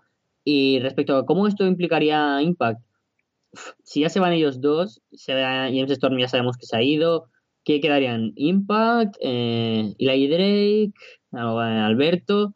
Y no puedes vivir con esos tres de main events todo el rato. Eddie Edwards, que también se va a ir casi seguro, porque encima ha perdido el título de, de Noah. No lo sé, yo creo que el roster se va a pique y lo de Impact es casi un cambio de mentalidad lo que tienen que hacer y empezar de nuevo con luchadores muy pequeños y como seguramente sin televisión o, o yo qué sé, porque en Pop TV tampoco les va tan tan mal pero creo que hay que cambiar la mentalidad, el roster y todo el concepto de qué es Impact Wrestling. Estoy citando mucho a muchos podcasts, pero esto también lo dijo el bueno de Chris Jericho. Chris Jericho lo dijo todo antes que nosotros. Eh, lo dijo en el programa de que estaba hablando con, con Don Callis y con, y con Scott Damore en el que comentó que él los, los recomendó para ir a para Impact Wrestling y Don Callis y, y Scott Damore comentaron que querían hacer esto, un cambio de mentalidad con TNA, querían un reinicio completamente nuevo para Impact Wrestling y que iban a intentar pues conjugar a los veteranos que ya hay dentro del roster con mucho talento nuevo de Canadá, con mucho talento nuevo de todos lados. Así que bueno, eh, a pesar de las salidas de EC3 y Leslie, creo que ahora mismo es algo con lo que la directiva está bastante de acuerdo. Sería bastante putada porque EC3 es prácticamente lo mejor que ha creado Impact Wrestling en cuanto a estrella propia y Lashley ha sido muy importante, pero bueno, Lashley ya no me parece tan aprovechable para WWE, me parece que tiene ya una edad y a pesar de que lo hace muy bien, no, no veo qué papel podría tener en Raw o SmackDown. Y Easy me parece que sí, me parece que es un tío que tendría que, por, por sus características, puede ser grande en WWE y podría realmente triunfar allí.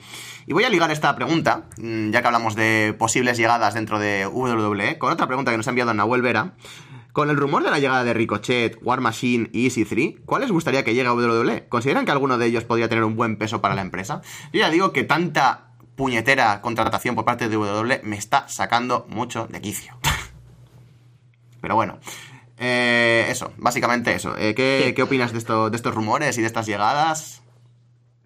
Um, por mí, bien. O sea, por mí son luchadores muy interesantes los que van a llegar. Pero para mí se plantea el problema de siempre, ¿no? El overbooking. Eh, War Machine, por ejemplo, con las parejas no me pasa tanto porque creo que se debe de mejorar el apartado de parejas.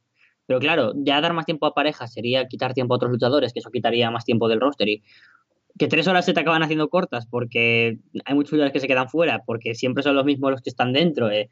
Bueno, debates de siempre, ¿no? Pero creo que Ricochet mmm, es como Neville, por ejemplo, y tengo miedo de que lo vea. Esto muy pecadito, como lo voy a responder. Me da miedo cómo lo utilicen. Ricochet podría ser cara de la empresa, pero WWE no es de que luchadores como él sean los main eventers. Eh, solo hemos visto como caso peculiar y no es tan parecido a AJ Styles. Creo que Neville, eh, Finn Balor, o quizás ahora sé cómo sería Jeff Hardy ahora, es más como se asemejaría ¿no? el papel de Ricochet y me, da un poquito de miedo, incluso Sami Zayn por la aptitud física que tiene, pero esto es un espectáculo y creo que es un luchador que no es para 205 Live, sino que es para main eventers de WrestleMania. Luego War Machine me parece una de las mejores parejas del año, uno de los equipos, bueno, el equipo que más ha mejorado, uno de los que más ha sorprendido, uno de los que más se ha creado una sinergia perfecta entre ellos.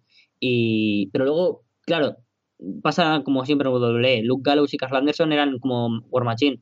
Llegaron allí y ¿qué? No ha pasado nada. De Revival, eh, de ser la mejor pareja del mundo, uh, regresan esta semana y tampoco ha habido tanto efecto, ¿no? Por parte de las redes o del de propio público. Y es complicado siempre cómo reaccionar a la gente allí, aquí, pero bueno, creo que el gran problema, una vez más, se presenta en el tremendo, tremendísimo problema que tiene de amplitud de roster WWE. Roster con mucha calidad, pero que eh, es demasiado grande y creo que leí que hay luchadores del roster principal que seguramente bajen de nuevo a NXT para mejorar ciertas cosas. Me parece bastante bien, pero es que NXT también tiene demasiados luchadores.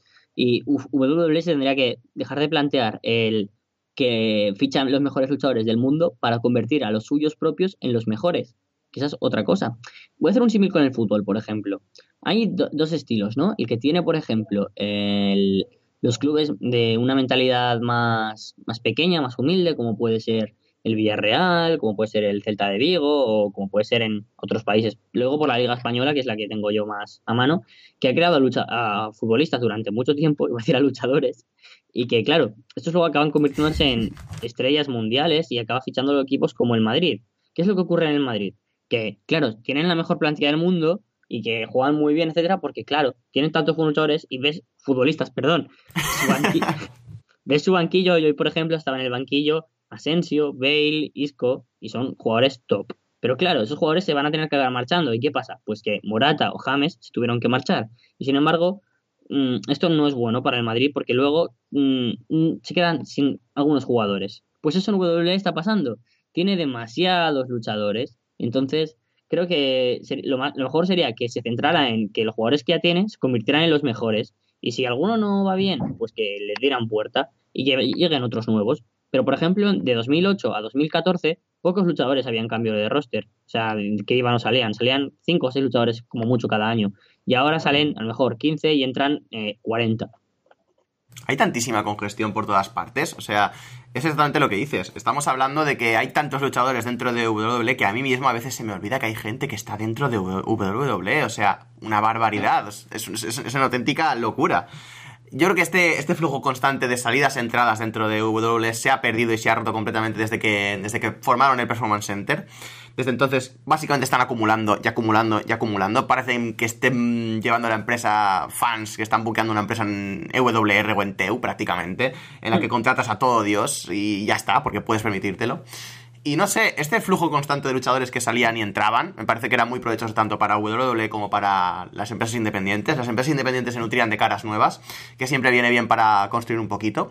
Y WWE lo mismo, o sea, entraban caras nuevas, llegaba más gente al producto, porque esto, porque el otro. Y ahora mismo es que lo que veo que está haciendo WWE es intentar aprovechar la gente que tiene auténtico momentum, que es algo bastante lógico, pero es WWE, o sea, da igual que al luchador que contrates tenga un montón de momentum, porque a la que debute y haya sido importante en Indies, aunque no tenga momentum, va a ser una auténtica bestia. O sea, pasó con Samoa Joe, que venía de, de TNA de no hacer absolutamente nada, de estar con el Beatdown Clan, de no tener ningún tipo de momentum en, en la empresa, de no tener ningún tipo de momentum en ningún lado. Tuvo un poquito de buzz y generó un poquito de, mm, de interés al salir, al estar en Ring of Honor y cosas de este estilo. Pero realmente no hizo gran cosa. Y fue llegar a WWE y ¡pum! Explosión. O sea, Samoa Joe era enorme. Pasa exactamente con todos los, los luchadores y creo que WWE debería esperar un poquito más para contratar a según qué gente, porque luego les salen Rana, Leo Rush, y se sorprenden. O sea, Sí. déjales madurar un poquito más ser independientes, déjales que hagan más dinero y que lleguen a WWE cuando realmente necesites eh, suplir a esa gente. La cuestión de las parejas, por ejemplo, War Machine, me fastidia mucho porque creo que estaban en un muy, muy, muy, muy, muy buen momento y podrían, haber sido podrían haberse desarrollado todavía más.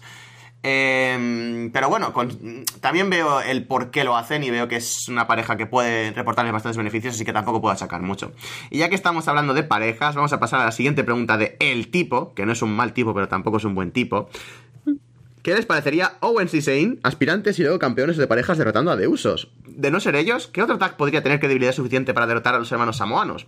¿Los hermanos Cachiporra? ¿Roman Reigns haciendo tag team con Roman Reigns quizás? Saludos y sigan así con el programa. Postdata, Natalia es la Gil Llorona, es algo que provoca vergüenza ajena. Correcto, con esa última afirmación. Los fans siempre tienen la razón, y hoy más que nunca.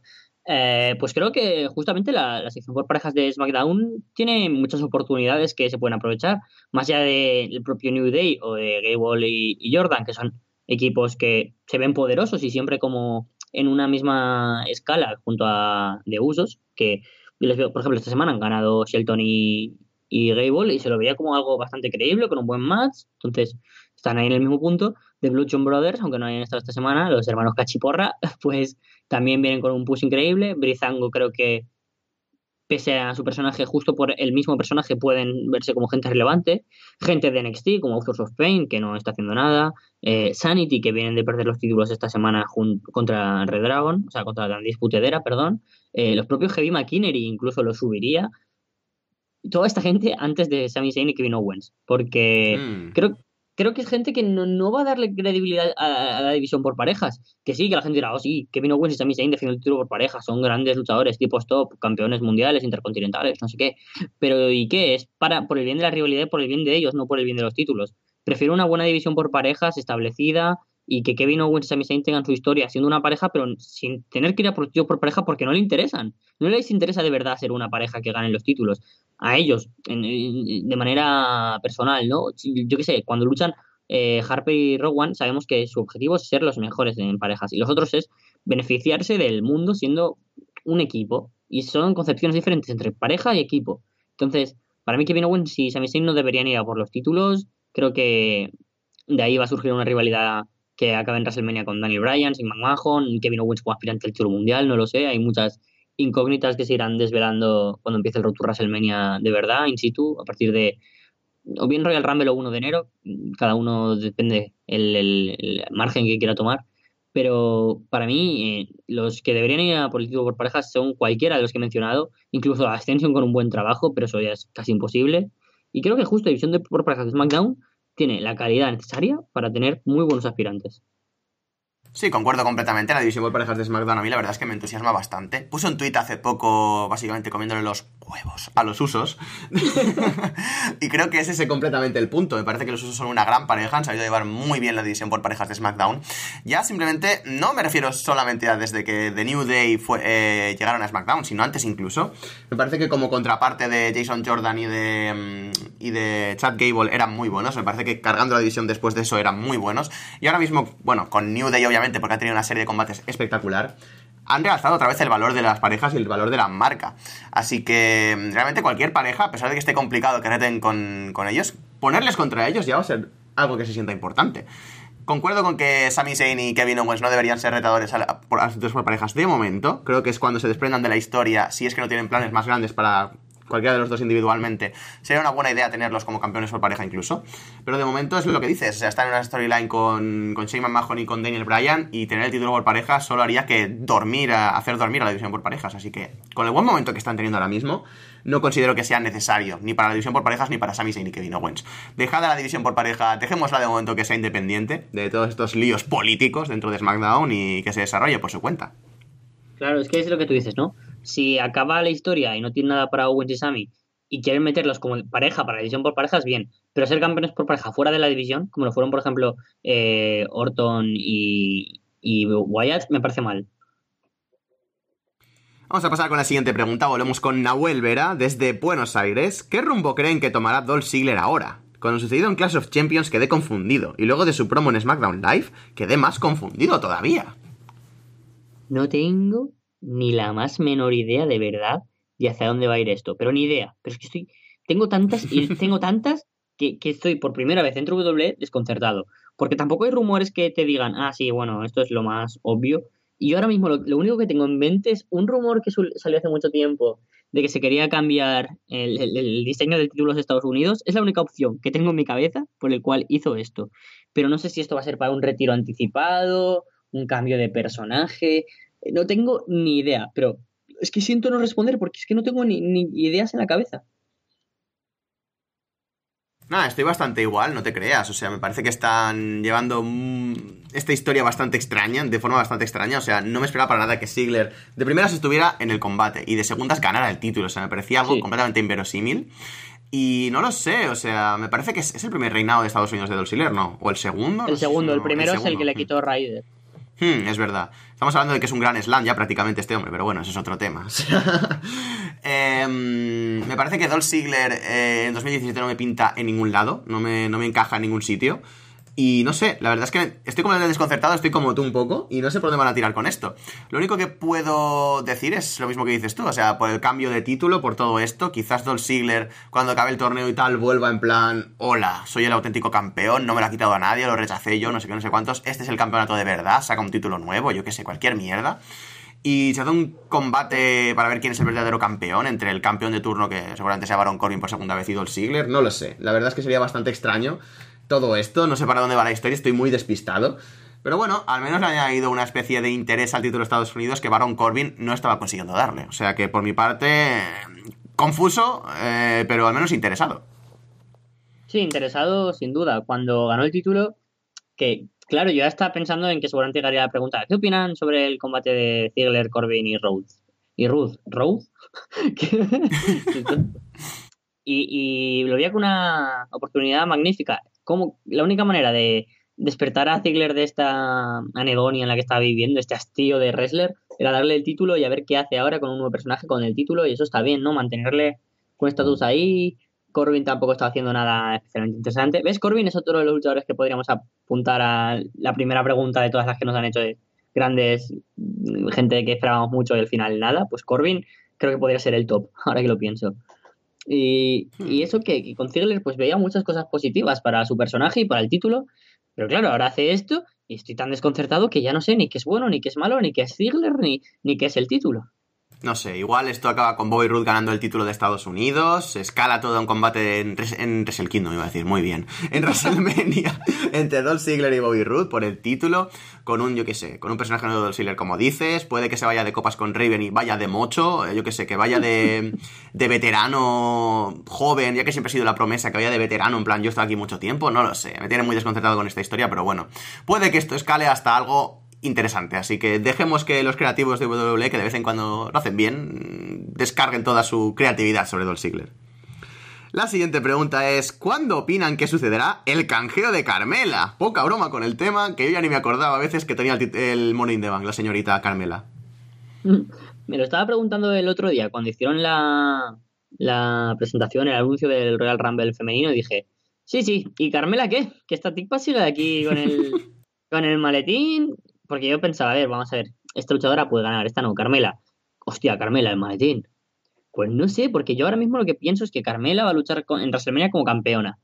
Eh, va a canjear el maletín antes y va a llegar allí como campeona, o justo posterior. Son mis dos opciones, o un Ziggler o un llegar justo antes y que ahí darle el push interesante, porque si no, ¿a quién pones aspirante al título de SmackDown? ¿Becky Lynch contra Charlotte? Las, las juntas si haces el combate de 4 contra 4 contra las Four Horsewomen, pero ¿cómo lo haces? Porque hay dos marcas de por medio y es complicado. Quizás que dos ataquen a un sitio, dos a otro y acabe habiendo cierta invasión, cosa que me gustaría, estaría perfecto, muy bien. Pero claro, Sh- Shayna Baszler va a debutar pronto en NXT y hay mucho lío. Y claro, como Becky Lynch tampoco tiene ahí el estatus ahora mismo necesario, Natalia y Naomi vienen de ser ex campeonas, luego las otras son eh, de Riot Squad, que tampoco tienen credibilidad. Carmela, que ha sido la Money in the durante todo este tiempo, pues que gane y que luche contra Charlotte. Creo que es la idea más salvable para tener algo fresco y algo con Charlotte y algo con que sea interesante para el título de SmackDown y el maletín de, de Carmela. Es que es difícil, o sea, yo creo que Carmela, la pobre, estará preguntándole a los buques de, de SmackDown, oye, ¿cuándo me toca? ¿Cuándo me toca? Y ellos en plan, ya te llamaremos, ya te llamaremos, ya te llamaremos. Y así desde que, desde que, desde que han conseguido el maletín. Es que no lo sé, o sea, la veo ya que va a tener un canjeo estúpido en el que va a perder el día antes de in the Bank eh, del año siguiente, el mismo día de in the Bank, en plan, ja, os creíais que no lo iba a hacer, ¿eh? No sé, cualquier tontería, o incluso sería interesante un tipo de historia. Es que yo esta historia la quiero, la quiero hacer desde hace mucho tiempo. Que lo gane un luchador que esté súper empanado, ¿vale? Un R-Truth, por ejemplo. Que lo gane, ga- gane maletín R-Truth. Lo tenga todo el año en plan, "Bah, ya lo canjearé, ya lo canjearé, ya lo canjearé, ya lo canjearé. Llega el día de Money in the Bank y lo canjea después de que se declare un nuevo campeón de Money in the Bank. O sea, porque se le olvida. Es que sería perfecto, tío. Sería la forma perfecta de tirar un maletín, que es, es genial. O sea, me parece que genial. maravilloso. Sí, Molaría sí. muchísimo que hicieran eso con Carmela, pero no lo van a hacer porque obviamente, no sé, han dejado muchísimo su personaje, no sé, no sé exactamente cuándo quieren hacer esto. Igual sí que tienen un plan grande para ella, pero es que como ni aparece directamente en SmackDown, pues, pff, ¿qué quieres que te diga? Es que no tengo ningún tipo de interés por ver cuándo canjea a Carmela, sinceramente. Pasamos a la siguiente pregunta de My Client, desde Suplex City. Saludos Capo y Carlos, les saludo disfrutando de mis vacaciones y preparándome mentalmente para volver a trabajar en enero. Same. Les dejo un par de preguntas. ¿Creen que WWE ha transferido todos los abucheos de Roman Reigns a Jason Jordan de forma premeditada? Eh, no lo sé. Mm, Es buena pregunta si es de forma premeditada, pero que sabíamos que a la gente no le iba a gustar eh, Jason Jordan es algo que lo estaban jugando y lo, lo han hecho aposta. Y eso es obvio. Hay mucha gente diciendo, ya están haciendo con Jordan un push que no se merece, Jordan es el nuevo Reigns. Y eso es lo que está haciendo aposta WWE. Yo creo que la gente o no se da cuenta o yo voy un paso por delante de WWE o yo qué sé, mi cabeza va a explotar por, por demasiada imaginación en el wrestling. Pero yo creo que lo ha hecho WWE aposta. Ha dicho, sí, esto es lo que nos gustó para que Jordan haga un gran turn heel, por ejemplo. Porque con Roman, ¿qué es lo que pedimos todos? Y llevamos pidiendo mucho tiempo. ¡Que se haga heel! ¿Por qué? ¿Por qué no nos lo tragamos? ¿Qué van a hacer con Jordan? Un turn heel. ¿Qué va a ser? La polla.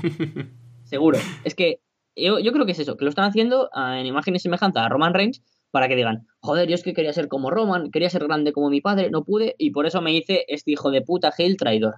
Y creo que funcionará.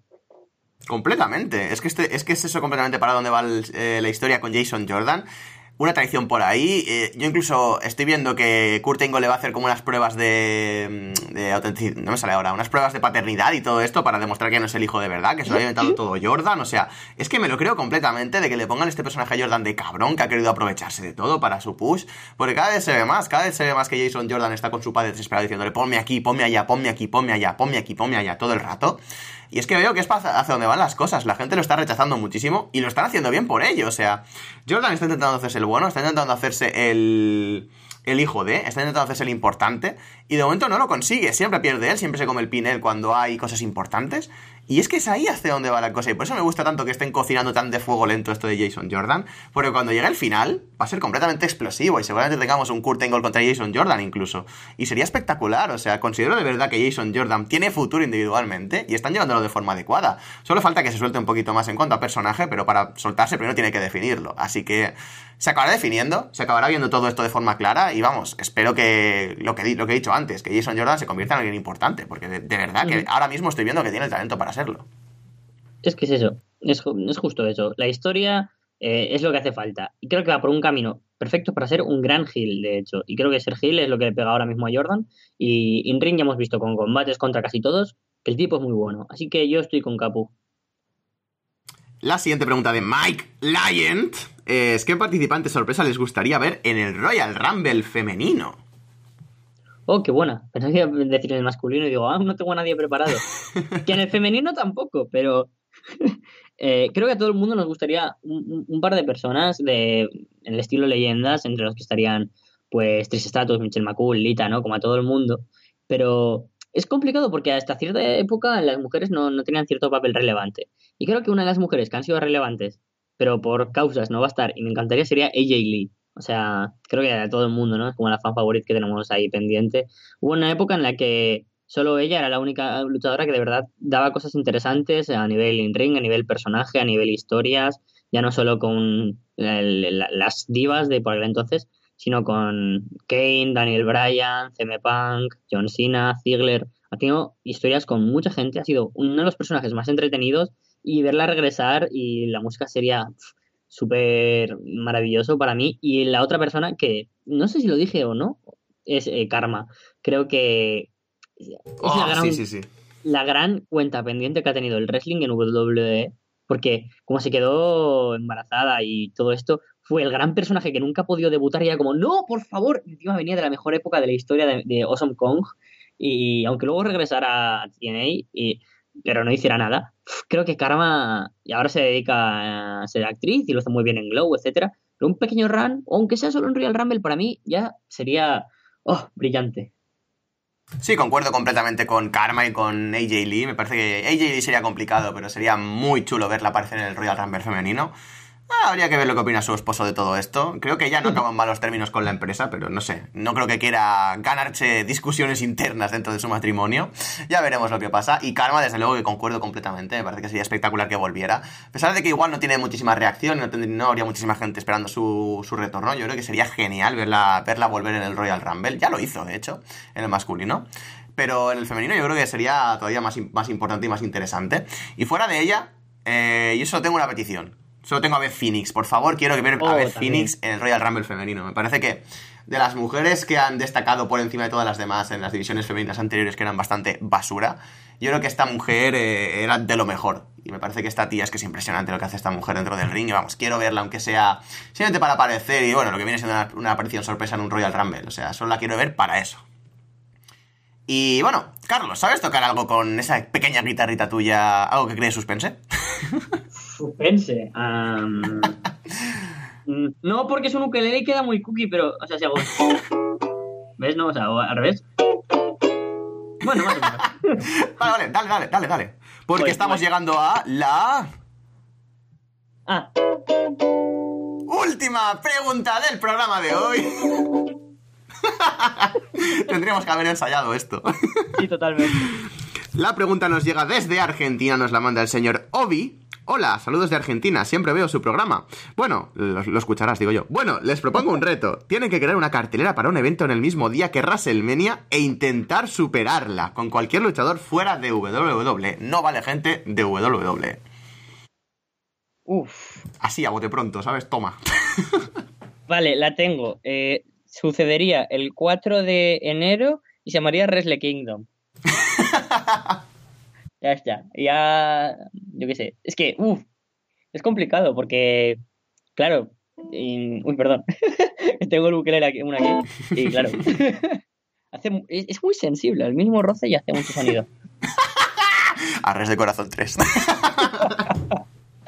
Bueno, eh, yo qué sé, una cartelera. Em, joder, es que esto hay que dejarme un poquito para pensar, pero mira, pondría a todo el roster de New Japan o a luchadores principales. De TNA me quedaría pues con Johnny Impact, me quedaría con pocos luchadores más, con Trevor Lee, mmm, quizás, no sé, cogería Austin Aries, cogería... Es que no sé ahora mismo plantar una cartelera de principio, pero mmm, Wrestle Kingdom me parece perfecta. Una, una lucha entre, yo qué sé, lo, los tres campeones cuatro mundiales de las mejores empresas, yo qué sé, Okada contra Dalton Castle, contra Eli Drake, contra Johnny Mundo, por ejemplo, sería como...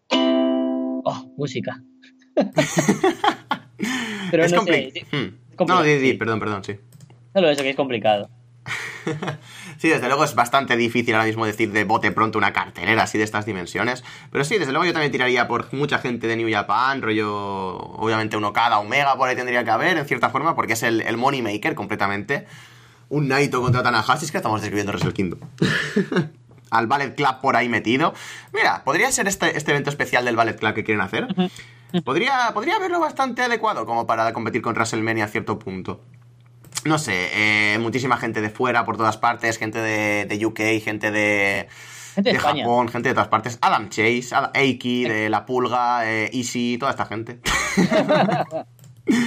no sé, muchísima, hay muchísimas posibilidades y realmente me fastidia muchísimo el no poder eh, pensarlo. Pero bueno, si quieres, emplazamos la pregunta para el programa de la semana que viene. oh, perfecto, madre mía. ¿Te, te, te, apetece como reto para la semana que viene que una de las secciones sea tu cartelera de, de competencia WrestleMania? Vale, pero que sea puramente de, in-ring, ¿no? No vale crear historias, porque si no, sí, sí. ya se me, se me, va la cabeza. No, así que si es historias, es que te, te, veo 50 minutos medio borracho explicándolo, o sea que mejor no. sí, que sea puramente in-ring. vale, perfecto. Vale, pues emplazamos este reto ya para la semana que viene y sintiéndolo mucho... Ay...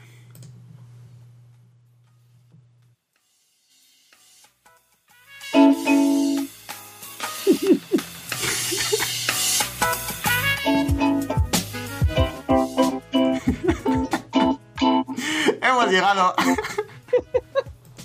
Voy a quitar la música, toca tú si quieres. No, no, no, por favor, que me da vergüenza. Hemos llegado al final del programa de hoy, al final del programa número 90 de Inbox. Bastante loco hoy todo el programa, muy interesante. Yo creo que se nos ha salido algo bastante guay. Un poquito más largo de lo habitual, pero bueno, lo agradeceréis igual.